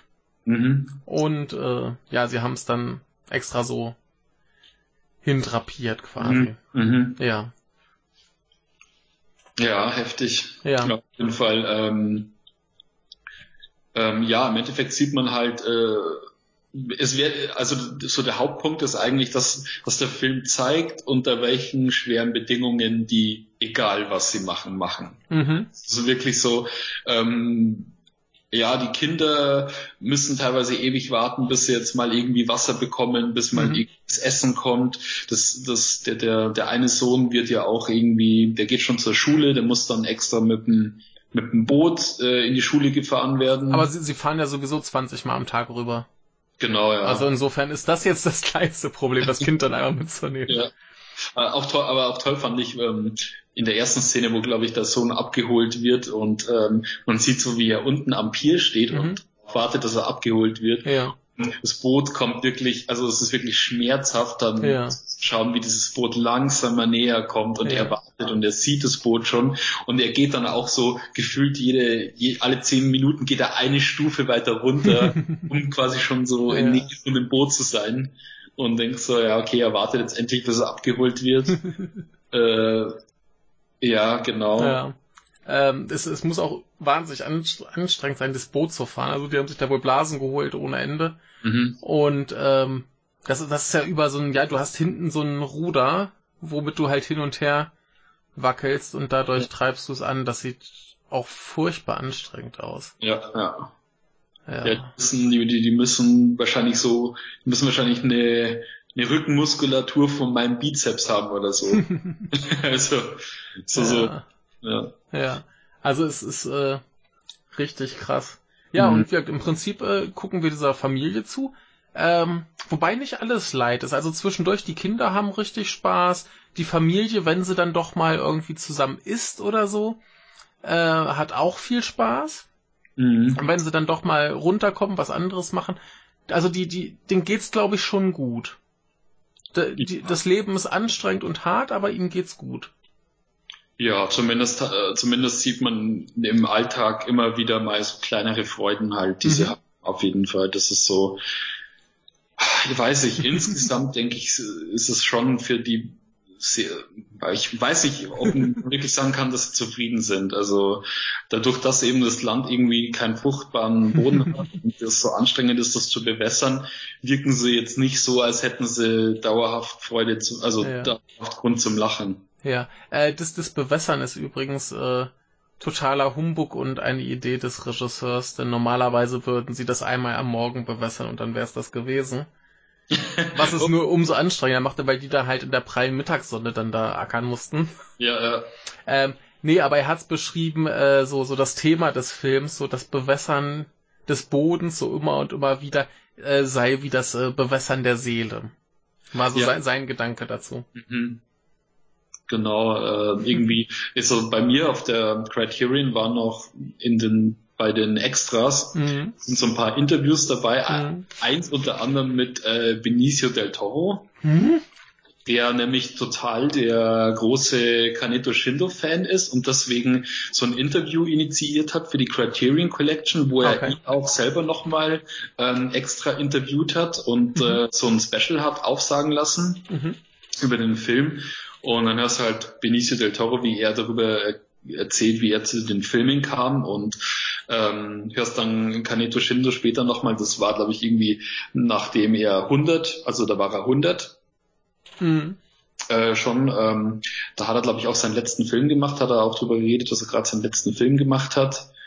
Ähm, äh, und hat er darüber erzählt, dass er, also was ihn eben dazu bewegt hat, den Film zu machen und ähm, ähm, genau und er eben sein der größte, also der, der ursprüngliche Gedanke war eben erstes Mal zu zeigen, wie eine wie Pharma eben funktionieren und dass es mhm. eben äh, äh, ein ehrwürdiger Beruf ist, das zu mhm. machen, das respektiert werden soll, um Leute daran zu erinnern, eben hier äh, blickt nicht auf diese Leute herab, sondern respektiert die Leute. Und das der andere Grund war, dass er einen Film machen wollte, irgendwie, der sehr, sehr äh, filmisch wirkt. Mhm. Also sagt ein Film, der mehr Film ist als andere Filme, weil er eben nur die Zusammenwirkung von Soundtrack und Bild ist und eben keinen Dialog hat. Und das ist für ihn was mhm. irgendwie eine höhere Kunst ist, als ja. wenn ein Film jetzt äh, einen Dialog hätte, obwohl seine anderen Filme das äh, zwar nicht haben, aber prinzipiell ist das immer so das Anliegen von ihm mhm. gewesen. Da kam da, da hat er eben auch das erwähnt, was du gemeint hast mit dem, dass er das äh, mit dem, äh, also in der Übersetzung stand es hier irgendwie drin mit äh, äh, Watering of the Heart. Mhm, ja. Oh. Ja. Ähm, was, was ich noch, also was mir jetzt so aufgefallen ist, ist halt so, die sind halt in einer, in einer eigentlich komplett lebensfeindlichen Umgebung versuchen dann da irgendwie Leben hinzubringen. So mhm. mal ganz pathetisch gesagt. Und da ist ja eigentlich nichts. Da wächst ja wirklich ja. nur was, weil die sich jeden Tag dahinstellen und das blöde Wasser darüber schleppen, ja. um das irgendwie hinzukriegen. Und ich musste auch ein bisschen dran denken, das war damals wahrscheinlich noch nicht so. Aber aus heutiger Sicht so dieses, dieses, ja, Japan begrenzter Lebensraum, äh, wir müssen auch die letzte Ecke noch irgendwie bewohnbar machen. Mhm. So dieser Gedanke und dass die sich da halt quasi für abrackern, dass auch diese Insel irgendwie bewohnbar wird. Ja. Ne, das war so, so, so mein Eindruck. Mhm. Könnte ja. sein, ja, stimmt schon. Also wie, wie war, war damals wahrscheinlich noch nicht so der Gedanke. Da war ja platzmäßig noch ein bisschen mehr Luft. Also mhm. aus heutiger Sicht war das bei mir sofort drin, oh Mann, jetzt machen sie da schon auf diesen blöden Felsen irgendwie was, um da Leben hinzutragen. Ja, ja. Und mhm. das ist eigentlich ganz schön. Äh, was auch ganz schön ist, ähm, die Musik. Mhm. Ich dachte mir, dass du das jetzt sagst. Ja, äh, ja. passt ganz gut. Ähm, und der, der Komponist hat im Audiokommentar erklärt, äh, also es, es gibt ja so ein Thema, was in verschiedenen Variationen immer mal wieder mhm. zurückkommt. Oh, ja. Und das ist fast die einzige Musik im Film. Ich habe irgendwie gelesen, dass er als als Avantgarde ähm, äh, Komponist bezeichnet wird. Mhm. Und dann habe ich mal während dem Film habe ich darauf geachtet und habe mir gedacht so, ja, also wenn man sich jetzt die Instrumente, die er dafür nimmt, so anschaut, ist das schon, also verstehe ich schon, warum er als äh, Avantgarde Komponist oh, ja.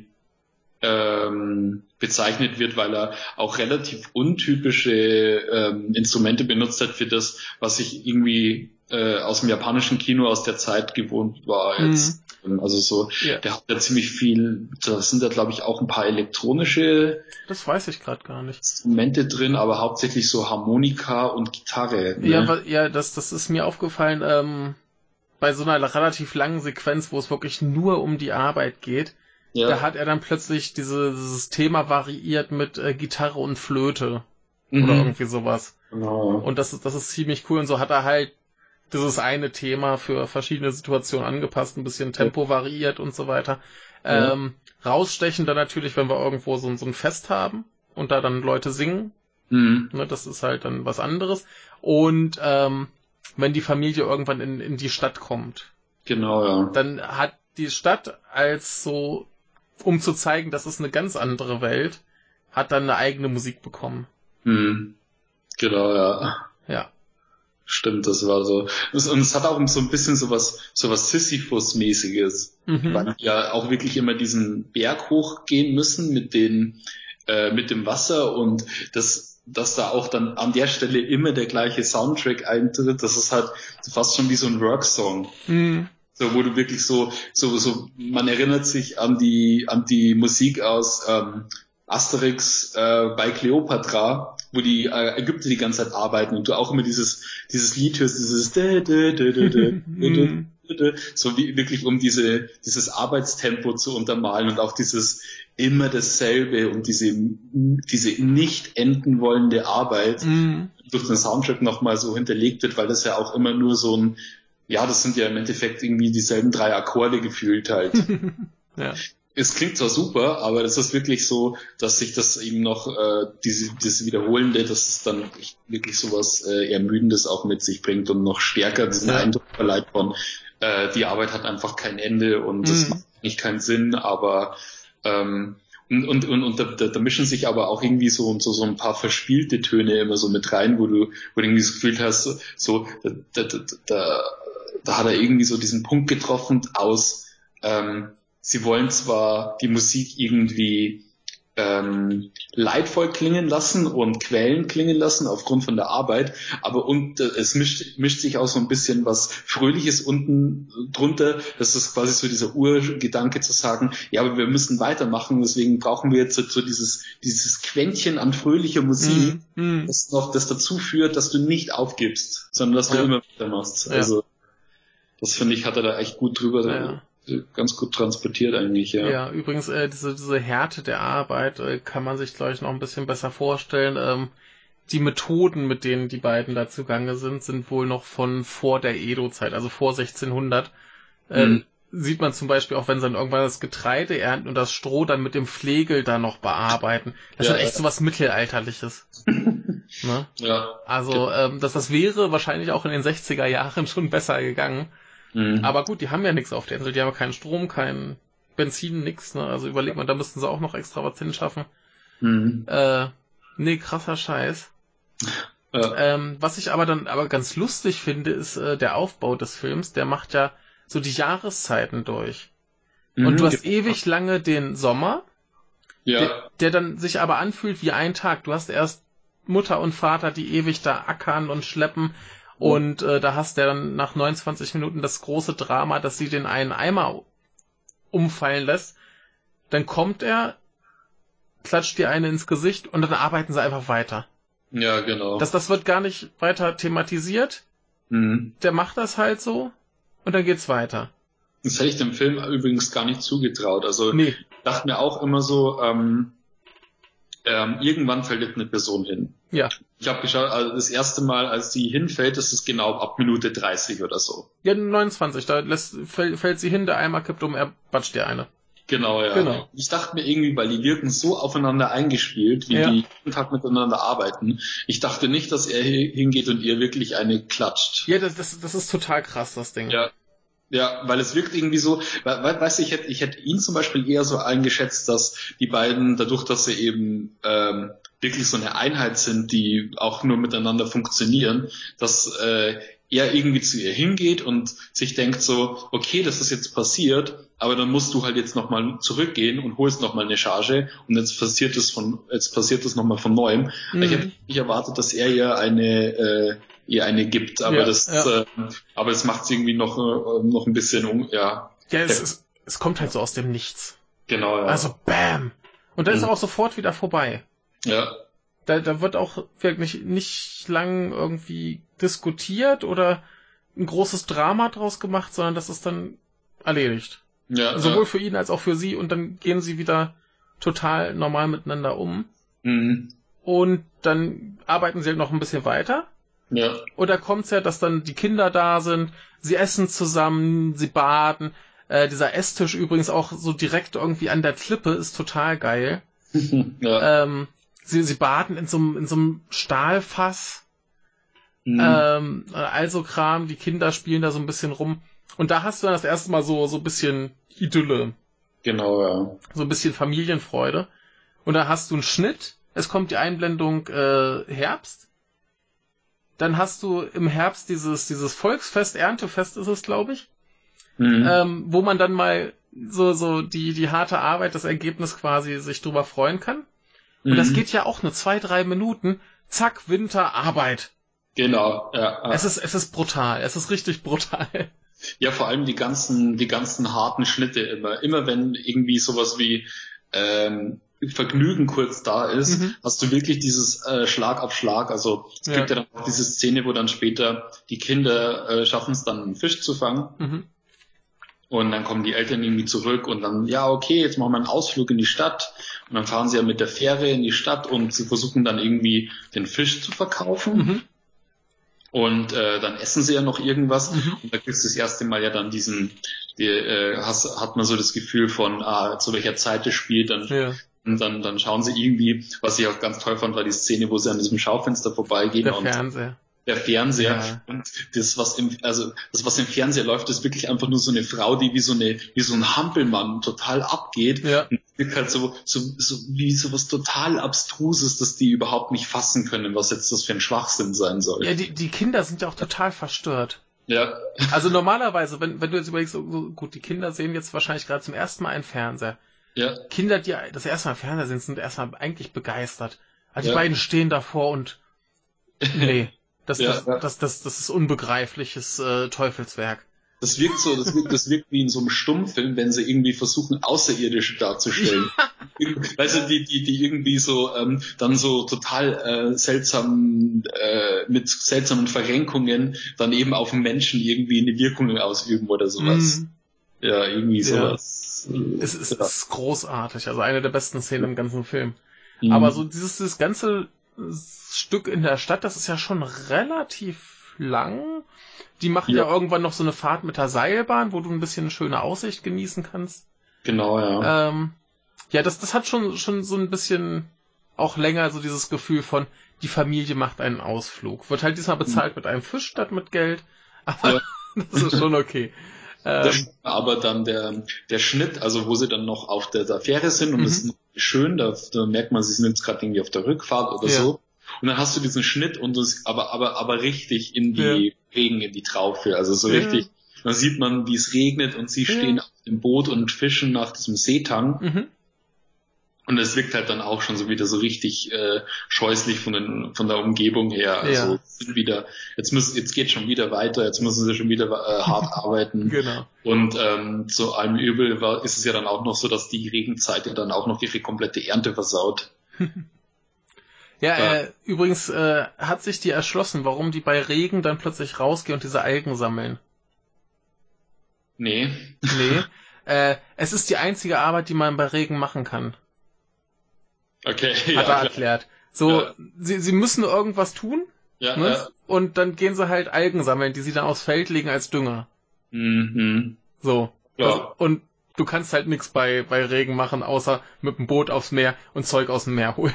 Ja, ja. ist total gruselig. Das, also das, das, das klingt schon wirklich so nach, die haben so diesen Zwang, sie müssen jeden Tag irgendwie arbeiten. ja, ja. Und wenn sie nichts auf dem Feld machen können, dann eben ab aufs Meer. Ja. Krasser ja, Scheiß. Klar. Das heißt aber, was sollen sie denn sonst machen? Ja. Ne? Ja. Übrigens auch ähm, die einzige Szene, wo sie kein künstliches Licht hatten. Logischerweise, denn so bei dem Regen, der war halt echt.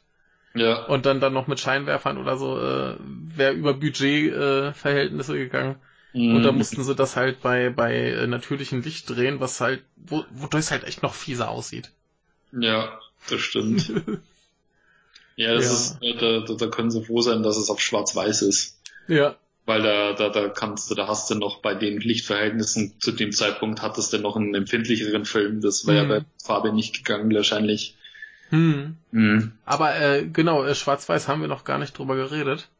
Äh, der ganze Film ist Schwarz-Weiß. Es gibt ja. nichts in Farbe. Und äh, es ist insofern auch ein Stück, also wahrscheinlich war es einerseits erstmal aus Kostengründen, mhm. andererseits ähm, sollte das halt auch nochmal so eine Abstraktion von der Realität geben. Ja, ich finde es ganz gut, der Film, also gerade so die, so der Opening Shot und mhm. äh, am Schluss, der hat so richtig tolle, äh, so, so kontrastreiches Schwarz. Mhm. So wenn man ja. dann noch am Schluss diese Silhouetten sieht, wie sie mit ja. diesen, mit diesen Kellen da diesen Berg hochgehen. Mhm. Das, das hat mich auch so ein bisschen an das Cover erinnert von äh, The Human Condition. Ach ja, ja, Was ja, ja. Ja, ich habe ich hab's noch nicht gesehen, habe ich hier stehen, aber ich habe noch ein bisschen Angst davor. Ja, ich habe es auch noch nicht gesehen. Also ich, ich besitze es auch noch nicht. Ja. Ich habe mal überlegt, mir es irgendwann zuzulegen, aber es ist halt ein Mammutprojekt. Ja, war, war halt mal im Arrow Sale und da habe ich mir gedacht, ach, nimmst genau, du mit. Ja. Aber uh, ja. neun Stunden, Zweiter Weltkrieg. Mhm. Hart. Äh, genau. Nee, aber hier finde ich passt es ganz gut zu dieser, zu dieser, ja, so quasi schon meditativen Stimmung. Genau. Dass der Film einfach in, in Schwarz-Weiß ist ich glaube, Farben hätten da auch nicht viel gebracht. Dann hätte es halt ja. noch ein bisschen realistischer ausgesehen, aber ja, wozu? Ne? Ja, muss, muss man aber auch dazu, dazu sagen, dass äh, 1960 in Japan ähm, war ja Farbfilm noch lange nicht der Standard. Also, Richtig, also das war noch relativ normal, aber äh, ja. nee, es, es war wohl auch zumindest ein Stück weit äh, künstlerisch beabsichtigt, genau, dass der ja. einfach in Schwarz-Weiß ist. Ja, genau. Sieht auf jeden Fall ganz wunderbar aus. Also, ja, auf jeden Fall. Ja. Was aber auch ganz schön ist, ist, ähm, nach dem harten Winter kommt ja noch ein Frühling, so mit Ernte und so weiter. Und der ist ja von, von der Art, wie es aufgenommen ist, ganz, ganz anders als der Anfang. Ja. Sprich, du hast äh, sehr lange Einstellungen, du hast sehr lange Szenen ähm, und diesmal keine Großaufnahmen. Mhm. Das, das hat irgendwie sowas Flutschigeres. Ja. Das, das wirkt einfach so, ja, dass das fließt da halt so vor sich hin und du siehst jetzt nicht in Großaufnahme, wie, wie sie versucht irgendwie den Fuß von einer Treppenstufe zur nächsten zu heben, ja. sondern es, es, es hat so ein bisschen, bisschen was nicht undramatischeres. Undramatischeres, ja. genau. Äh, was dann natürlich auch so ein bisschen ähm, noch die Ruhe vor dem ganz großen Drama ja, macht. Ja, mhm. ganz großes Drama. Äh, ich habe es vorhin schon angedeutet. Mutter kommt nach Hause, Kind ist krank. Mhm. Und dann kommt halt das Problem, dass sie auf einer furchtbar kleinen Insel leben, die furchtbar schwer zu erreichen ist. Äh, Vater zieht los, äh, sucht einen Arzt und bis er dann mit dem Arzt da ist, ist das Kind schon tot. Ja, das fand ich auch total schlimm. Also diese ja. Szene, wo der Vater loszieht äh, und der dann so hektisch in der Stadt versucht, ja. jemanden zu finden, der ihm helfen kann.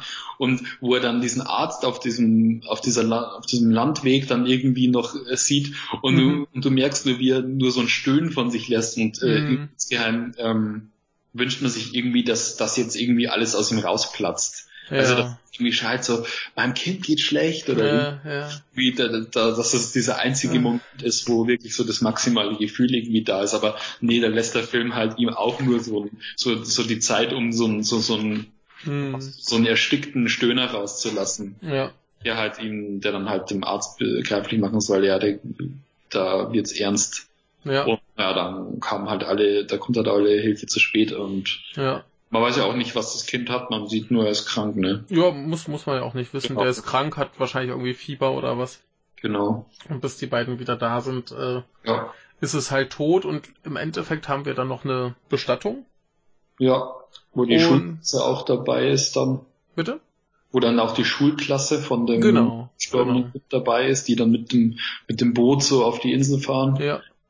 Und ähm, was ich noch sehr schön fand, war dann quasi äh, wie die wie die äh, Frau letztendlich dann nachts noch so ein bisschen trauernd da äh, langläuft und dann wieder ganz hart ab an die Feldarbeit und hm. äh, dann kommt ja genau dann kommt jetzt das was genau eine Stunde nach dem Wasser verschütten ist, nämlich dass sie wieder Wasser verschüttet mhm. und dass sie das Feld kaputt macht und wütet und halt traurig ist und schluchzt und äh, ich finde schön, dass dann der Mann anders reagiert als beim letzten Mal.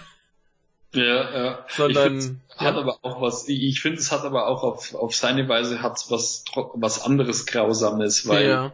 weil er eben er eben ihr zu verstehen gibt, indem er sie eben im Endeffekt fast ignoriert.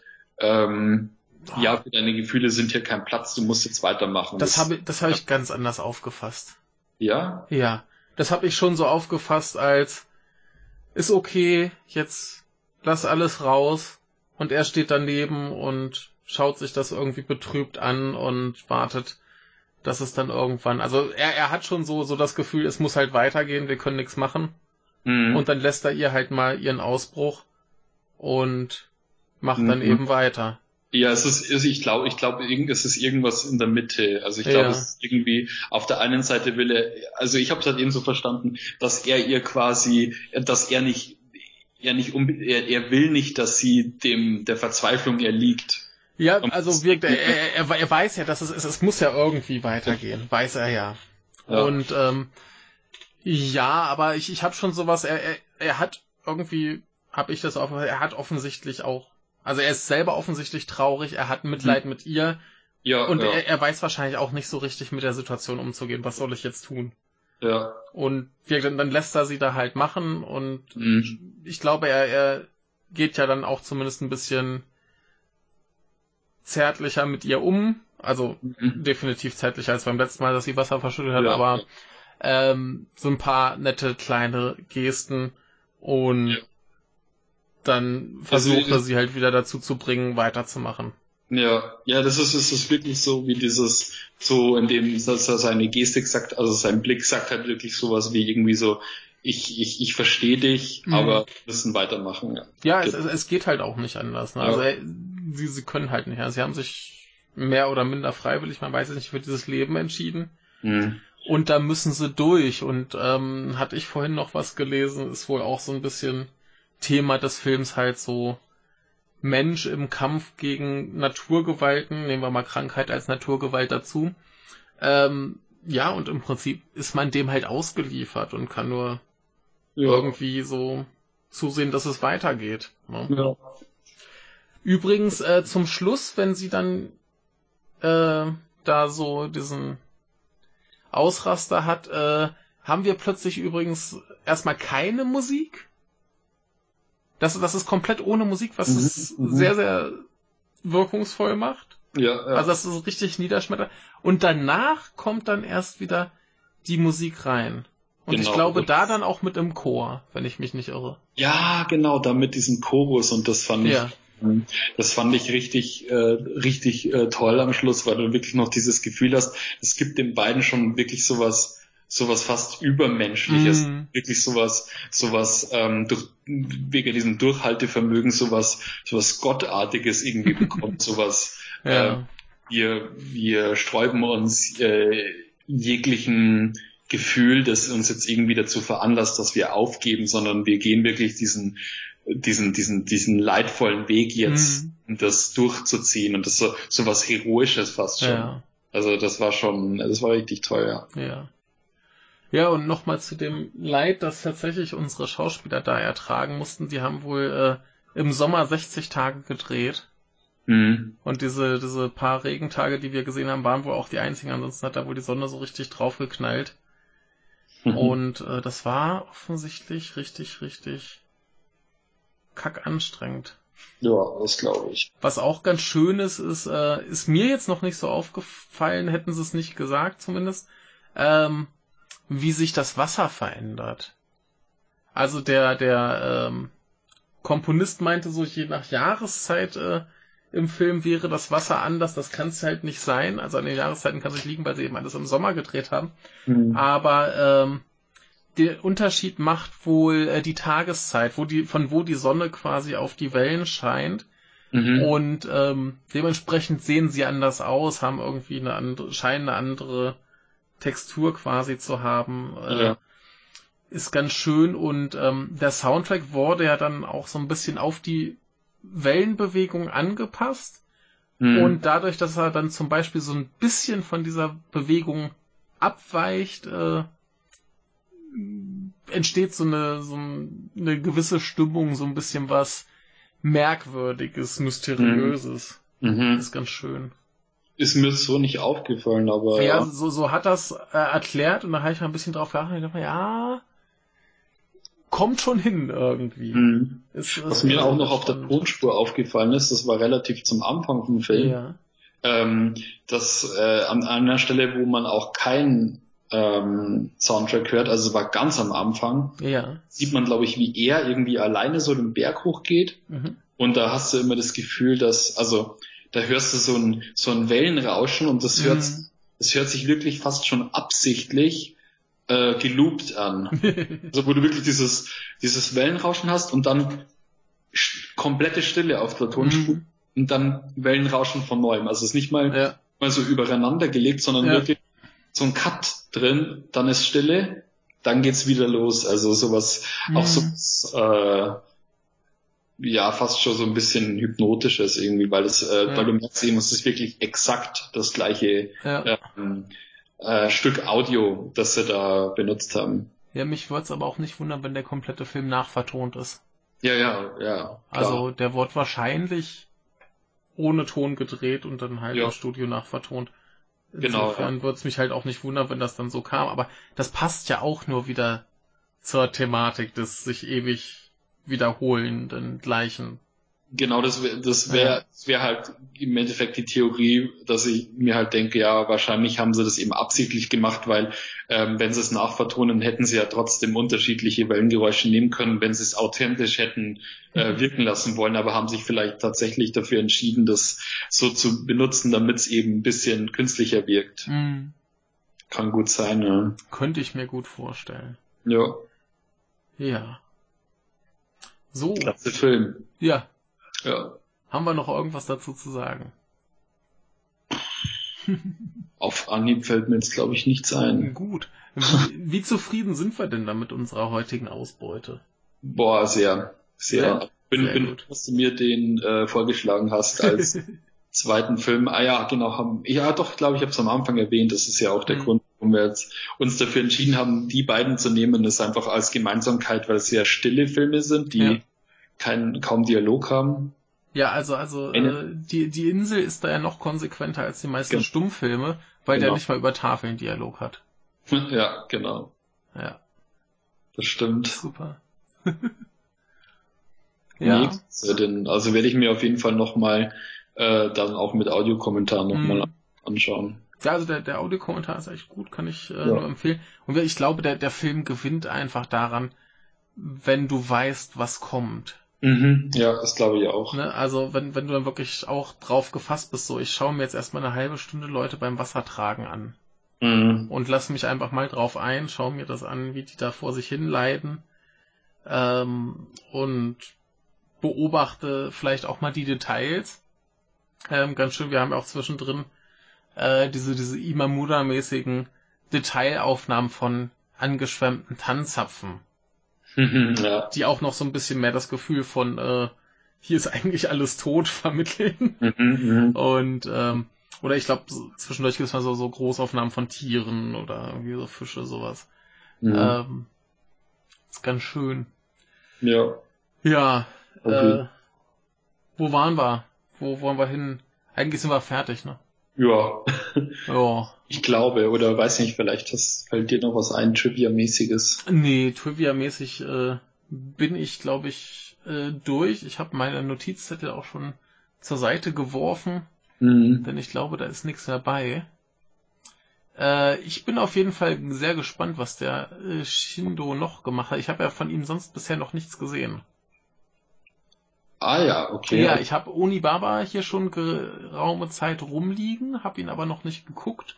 Mhm. Da habe ich aber im Moment sehr, sehr viel Lust drauf, also werde ich das vielleicht ja. demnächst mal tun. Und ähm, Kuroneko habe ich, glaube ich, auch noch irgendwo, äh, aber habe ich auch noch nicht gesehen. Mhm. Also Kuroneko fand ich äh, richtig toll. Das war der, ja. der, der, der hat auch so ein, ja, der hat auch Also von der Umgebung her ist ähm, Unibaba bestimmt der interessantere, mhm. weil der auch sowas, so, so ein ganz tristes äh, Setting hat. Der spielt in so, so, so einer richtig um, ähm, bedrückenden Umgebung und zwar mhm. es, es spielt der im Endeffekt den ganzen Film über nur so in so äh, zwei Meter hohem Schilf, ja. wo du total die Orientierungslosigkeit hast. Also wirklich so fast die komplette Spielzeit über. Mhm. Und ähm, äh, Kuroneko hat halt wirklich diese märchenhafte Stimmung mit dem, mit dem, mit diesem Geist, der im Wald lebt mhm. und der hat ein bisschen so diese, ähm, diese Rope ähm, Special Effect äh, Szenen, wie sie es ja oft machen, um Geister darzustellen, indem sie dann eben so was leichtfüßiges bekommen. Ja. Durch die, durch das, dass ja die, die, die Schauspieler an so Seilen befestigt sind, also der ist ja. auch wirklich ganz toll. Ja. Und er hat halt dieses typische, äh, Motiv von einem äh, weiblichen äh, Geist, was mhm. er von, von, von, einem, von einem schönen weiblichen Geist, was ja so ein mhm. typisches Motiv ist in Japan. Ja, übrigens äh, Stichwort typisches Motiv. Mir fällt auch noch eine Sache ein zur Insel. Und zwar ähm, so ein typisches Ding bei Shindo ist wohl so die äh, starke Frau, die sich quasi durchkämpfen muss und äh, normalerweise noch äh, kontrastiert wird von so einem faulen Typen, mit dem mhm. sie zusammen ist. Und das hast du hier in dem Sinne nicht, als dass die wirklich gemeinschaftlich da unterwegs sind. Also ja. ich, ich konnte jetzt auch keine Hierarchie oder so feststellen, dass er jetzt irgendwie das Sagen hätte oder so. Ja. Und die nehmen sich da, glaube ich, nicht viel. Das, das ist ein relativ faires Miteinander. Ja. Und das genau. fand, fand ich ganz angenehm, dass da nicht irgendwie äh, ir irgendwer als, als weniger wertvoll oder so dargestellt wird, sondern die machen hm. das halt alles zusammen. Der Film wirkt ja scheinbar auch, also ähm, The Naked Island ist scheinbar auch relativ untypisch für ihn. Mhm. Weil er, also Benicio del Toro hat auch in, dem, in diesem Interview hat er gemeint, dass ähm, er den damals eben gesehen hat und dann hat er später ähm, ich glaube Unibaba war es, hat er gesehen. Mhm. Und er wusste aber, er hat nicht auf den Regisseur geachtet. Ja. Und dann war es halt so, dass er gar nicht glauben konnte, dass der Film äh, ihm von demselben Regisseur ja, ist. Ja. Und dann fand er das so interessant, ja. weil er eben gemerkt hat, zwei unabhängig, also zwei Filme, die total unabhängig und untypisch äh, voneinander sind, ähm, sind vom selben Regisseur, aber beide Filme gefallen ihm gleichermaßen gut. Ja. Will er mehr davon sehen und äh, hat er sich dann irgendwie so zu diesem absoluten Fan von ihm entwickelt. Mhm. Ja, wie also, er, er hatte ja irgendwann so diesen, diesen Bruch äh, Mitte der 60er, Anfang Mitte der 60er, dass er wohl gesagt hat, so jetzt auch mal mehr so Richtung Genre-Kino. Ja. Ne, eben halt den klassischen Horrorfilm mit Geistern und so weiter oder eben äh, Unibaba. Ja. Oder sowas. Ähm, insofern, ähm, ja, also ich, ich, mich würde mal interessieren, so, dass das Frühwerk, mhm. dass er quasi äh, so hatte vor Naked Island. Ja. Aber da ist halt die Frage, ob man irgendwie drankommt. Ja, einerseits das, andererseits, ob dann nicht zu viel äh, wieder ähm, Studio-Kommerz vielleicht auch ein bisschen mit einfließt, wo du irgendwie das Gefühl hast, so, okay, so, so den wirklichen Kaneto Shindo hast du da irgendwie gar nicht. Ja, so, so wie ich ja, das verstanden, so, so wie ich das verstanden habe, war er wohl schon ähm, relativ früh drauf aus, diese politischen Filme zu machen. Okay. Also gar nicht mal so Studio-Kommerz. Und ah. da hat er ja relativ früh, ich glaube, in den 50ern hat er dann sein eigenes Studio gegründet. Ja. Also der, der scheint dieser, dieser fiesen Kommerzschiene relativ gut entgangen zu sein. Mhm. Hab ich das Gefühl. Aber da müsste müsst man sich das mal angucken. Das würde mich echt mal interessieren. Es könnte sein. Also zumindest habe ich ja, ähm, ähm, was ich eben auch gelesen habe, ist, dass es ja eben einer seiner der Gründe war, warum er dann eben sein eigenes Studio ähm, aufgemacht hat mit ein paar anderen. Mhm war ja dann dadurch, dass er sich diesen Studio-Richtlinien nicht mehr fügen wollte. Also mhm. es kann sein, dass er da hier ähm, jetzt wie auch ein äh, Seishun Suzuki sich da so ein bisschen so so der Querläufer war. Ja. Ja, ja so der der Studio-Liebling war er, glaube ich, eher nicht.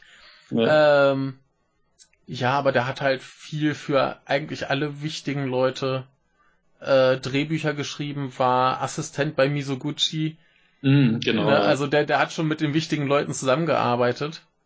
Aber ich glaube, so seine eigenen Filme äh, hat er relativ versucht, schon irgendwie äh, politisch relevant zu halten. Er war dann halt auch der Erste, der nach der amerikanischen Besatzung halt äh, einen Film über über Atombombenabwurf äh, über den Atombombenabwurf auf Hiroshima gedreht hat. Mhm. Das war ja während der Besatzungszeit verboten. Ja. Und dann war er halt der Erste, der sowas gemacht hat. Und ich glaube, das ist sowas, wo du dich in einem, äh, sagen wir mal, intellektuell interessanten Rahmen bewegen kannst und äh, trotzdem vermutlich halbwegs äh, äh, viel Erfolg an der Kinokasse machen kannst. Ja, ja. Weil das, glaube ich, was war, was zu der Zeit viele Leute interessiert hat. Mhm. Könnte ich mir vorstellen. Ja. ja. Wahrscheinlich, ja. Also in, insofern ist er vielleicht dieser, dieser, ich muss jetzt mal irgendwelche äh, billigen Actionfilme runterkurbeln, Falle entgangen, wobei da glaube ich auch Shochiku nicht das Studio unbedingt für war. Ich bin mir nicht sicher, was die so in den 70ern gemacht haben. Mhm. Aber als das so richtig losging, wo zum Beispiel dann äh, Suzuki reingeraten ist, das war ja 60er, 70er, da hatte er hier ja schon sein, sein eigenes Studio und konnte machen, was er wollte. Ja, ja. Ne, also, dass er da wirklich im Studio hing, war ja tatsächlich so Nachkriegszeit, 50er mhm. Jahre noch so, da war es, glaube ich, alles noch ein bisschen entspannter. Ja. Ja, stimmt schon, ne? Ja. Also, mich, mich würde es echt mal interessieren, was er vorher gemacht hat. Ja. Ey, wenn, wenn ihr mal anguckt, sein erster Film heißt auf Englisch Story of a Beloved äh, Wife. Ne? Hm. Also das äh, war, glaube ich, jetzt nicht irgendwie der, der Actionkracher. Ich sehe gerade, es ist ein Drama. Ja. Ja. Das hört sich für mich schon, hört sich für mich an nach einem Misoguchi-Film. Ja. vom, also vom Titel allein, das ist diese, ja. Die, ähm, auch wenn ich von, ich glaube, ich habe gefühlt von Misoguchi wahrscheinlich, ich habe, glaube ich, noch keinen einzigen von ihm gesehen. Mhm. Ähm, aber zumindest kenne ich die Titel und was ähm, sehr oft vorkommt. Also es geht dann meistens immer um ein Pärchen. Mhm. Ähm, und äh, kann ich mir schon vorstellen, dass er da auch ein bisschen inspiriert war, wenn er dann und äh, wenn er bei ihm was was Regieassistent Regieassistent bei Misoguchi, ja. Genau, ja, dann kann ich mir das schon vorstellen. Ne? Also da sind, glaube ich, die die Einflüsse schon da. Und wer damals ging ja sowas noch. Mhm. Ne? Da musstest du noch nicht irgendwie für äh, Nikatsu deine 20 äh, Actionkracher im Jahr abliefern. Ja. Wobei die die von Suzuki teilweise echt gut sind. Mhm, das, die, die habe ich ja noch nicht gesehen. Ja, ich habe mir diese beiden Boxen gekauft. Ich habe noch nicht viel davon gesehen, aber was ich gesehen habe, ist äh, ziemlich gut. Die mhm. machen Spaß. Ja. Ah, vielleicht, vielleicht hole ich mir die ja auch noch, noch mal. Ich habe hier noch diesen ähm, äh, Youth of the Beast rumliegen, den habe ich ja immer noch nicht gesehen. Ah, wahrscheinlich. Ah, äh, ja, ich glaube, ich weiß of Cinema rausgekommen. Ja, ja, ja, genau. Der eine, den die von ihm haben. ja, genau. Ja. Nee, äh, auch ein, ein, super spannender Typ, aber da äh, müsste ich auch mal gucken, ob ich nicht vielleicht von ihm dann das neuere Zeug noch kriege. Mhm. Mal gucken. Ah, ich ja. schau da auch mal demnächst. Ja. Weil es reizt mich schon auf jeden Fall. Also ja. das jetzt Shindo. Ja. Die Sachen. Ja, also Shindo, wie, muss man mal gucken, ich glaube, die sind relativ schwer zu kriegen. Also hm. zumindest irgendwie im deutschen, englischsprachigen Raum. Ja, ja. Muss man mal schauen. Also ja, so, so ein paar halt gerade die, die großen, ähm, hier äh, Onibaba ist auf jeden Fall in Deutschland erschienen. Mhm. Ähm, Kuroneko äh, in England wirkt dieser auch in England. Also das ist das ist kein Problem. Aber ich glaube darüber hinaus wird's echt knifflig. Mhm. Ja, ja, das sind auch so die, die zwei ähm, erfolgreichsten, die ich immer von ihm, ja. äh, die ich äh, gesehen habe, weil ich meine, die sind jetzt mittlerweile bei eben bei zwei oder drei verschiedenen Labels im Westen irgendwo erschienen. Also mhm. Kuruniko und The Naked Island kriegst du zum Beispiel auch auf der Criter von der Criterion. Ähm, der Kuruneko ist äh, auch äh, genau wie Onibaba auch hier bei Masters of Cinema erschienen. Genau, ja, genau. Ja, ja. Die kriegst du eben, die kriegst du ja auch bei Masters of Cinema. In Deutschland sind sie vor kurzem, habe ich auch gesehen, irgendwo in so einem Mediabook erschienen, also Unibaba. Ja, Unibaba ist ja erschienen, ähm, auch noch zusammen mit der alten DDR-Fassung. Ich, ah, okay. Ich, ich weiß nicht genau, wo der Unterschied ist. Auf jeden Fall irgendwie äh, eine Synchro. Mhm. Aber ich, ich weiß nicht genau. Ich glaube, in der Laufzeit mag sich vielleicht ein ganz klein bisschen was nehmen. Ähm, aber der ist auf jeden Fall ein bisschen anders bearbeitet. Äh, nee, ich sehe gerade die, die, also da, da ist die japanische Fassung drauf, also vom Audio her. Du hast ähm, die BRD-Version und die DDR-Version. Die sind von der Laufzeit her anders. Äh, nee, identisch, aber äh, wirkt ein bisschen anders bearbeitet, glaube ich. Mhm. Aber äh, habe ich mir noch nicht angesehen. Ja, äh. Gab's aber mal relativ günstig. Ich sehe hier gerade, kriegt man so für 10 Euro oder so. Mhm. Ist jetzt kein Ding. Ja. Ne, und äh, die anderen beiden ja kriegt man auf jeden Fall in England, kann ich, glaube ich, ohne sie gesehen zu haben, äh, alles empfehlen hier. Ja, äh. Ich bin sehr gespannt. Also Kudo Neko muss ich mir auf jeden Fall auch demnächst noch irgendwie mal zulegen. Ja. Und dann äh, Unibaba einfach mal gucken. Hat wirklich so, so, so, also wirklich schöne Aufnahmen. Die mm. sind richtig toll vom, ähm, also die sind nicht nur nicht nur jetzt irgendwie gekonnt inszeniert, so ähm, wie zum Beispiel in The Naked Island oder auch eben bei Unibaba, da hast du halt sehr viel, also das ist halt sehr viel Einstellungen, die so eine, die sowas Unangenehmes mm. aus, einfach von der Umgebung her. Mm. Und, ähm, ähm, Kuroneko hat halt richtig schöne Einstellungen, also ja. so richtige Märchen, so Märcheneinstellungen. Mm. Also richtig toll. Ja, ich bin gespannt drauf. Also ich werde sie mir mhm. auf jeden Fall beide angucken. Habe ich jetzt gerade so richtig Bock drauf. Mhm. Und äh, bin gespannt, wie anders die sind. Wahrscheinlich komplett anders. ja, ja, auf jeden Fall. Ja, ja cool. Auch ein bisschen konventioneller fast schon. Ja, gut, also ja, weniger ja. konventionell, da sind wir auch wirklich hier im Avantgarde-Kram. Ja, ja. ja. Gut. Mhm. Sind wir also glücklich mit unserer ja. Ausbeute. Sehr schön. Ich freue mich auf mehr Zeug von dem, wenn man hinkommt. Mal gucken. Ja, ich, ich muss mal in, in Japan schauen, was sich da finden lässt. Vielleicht ja, da hast du dann, ja, da bist du ja dann eher an der Quelle. Da bin ich eher an der Quelle. Genau. Das muss nur noch angehen. Und gebraucht, gebraucht gibt, gibt's sie dann bestimmt auch billig, weil neu, ja, heißt, ja, neu, neu kann man, kann man sich nicht leisten, aber da muss ich mal schauen, mhm. was da so zu, zu haben ist, aber dann gucken wir mal. Ja. Naja, gut, dann würde ich sagen, äh, verabschieden wir uns erstmal und ich bin ja. gespannt, äh, womit du uns als nächstes beglückst. Mal diesmal, gucken. Diesmal dauert es hoffentlich nicht so lange, bis du mal wieder da bist. Nee, nee, nee, nee. Es war jetzt nur durch den, durch den Zeitmangel, aber ja. jetzt habe ich wieder Zeit. Das ist gut. Genau. Und dann vielleicht auch in dem, können wir dann den, so einen Gaming-Podcast machen, je nachdem, was da kommt. Ja, Gaming geht immer. Mhm. Ja. Ja. Da haben wir noch einen, der sich dann freut. Ja. ja, genau. Gut, dann äh, vergraulen wir unsere Zuhörer nicht mehr mit äh, inhaltsleerem Gerede zum Schluss. So, ah, ja. wir, wir lassen uns jetzt hier noch drei Stunden austropfeln wie so ein abgestochenes Schwein. Nein, komm, kommen wir lieber zum Ende. Äh, war wie immer eine Freude mit dir und äh, dann bis zum nächsten Mal. Ja, war cool. Gute Nacht. Tschüss. Tschüss.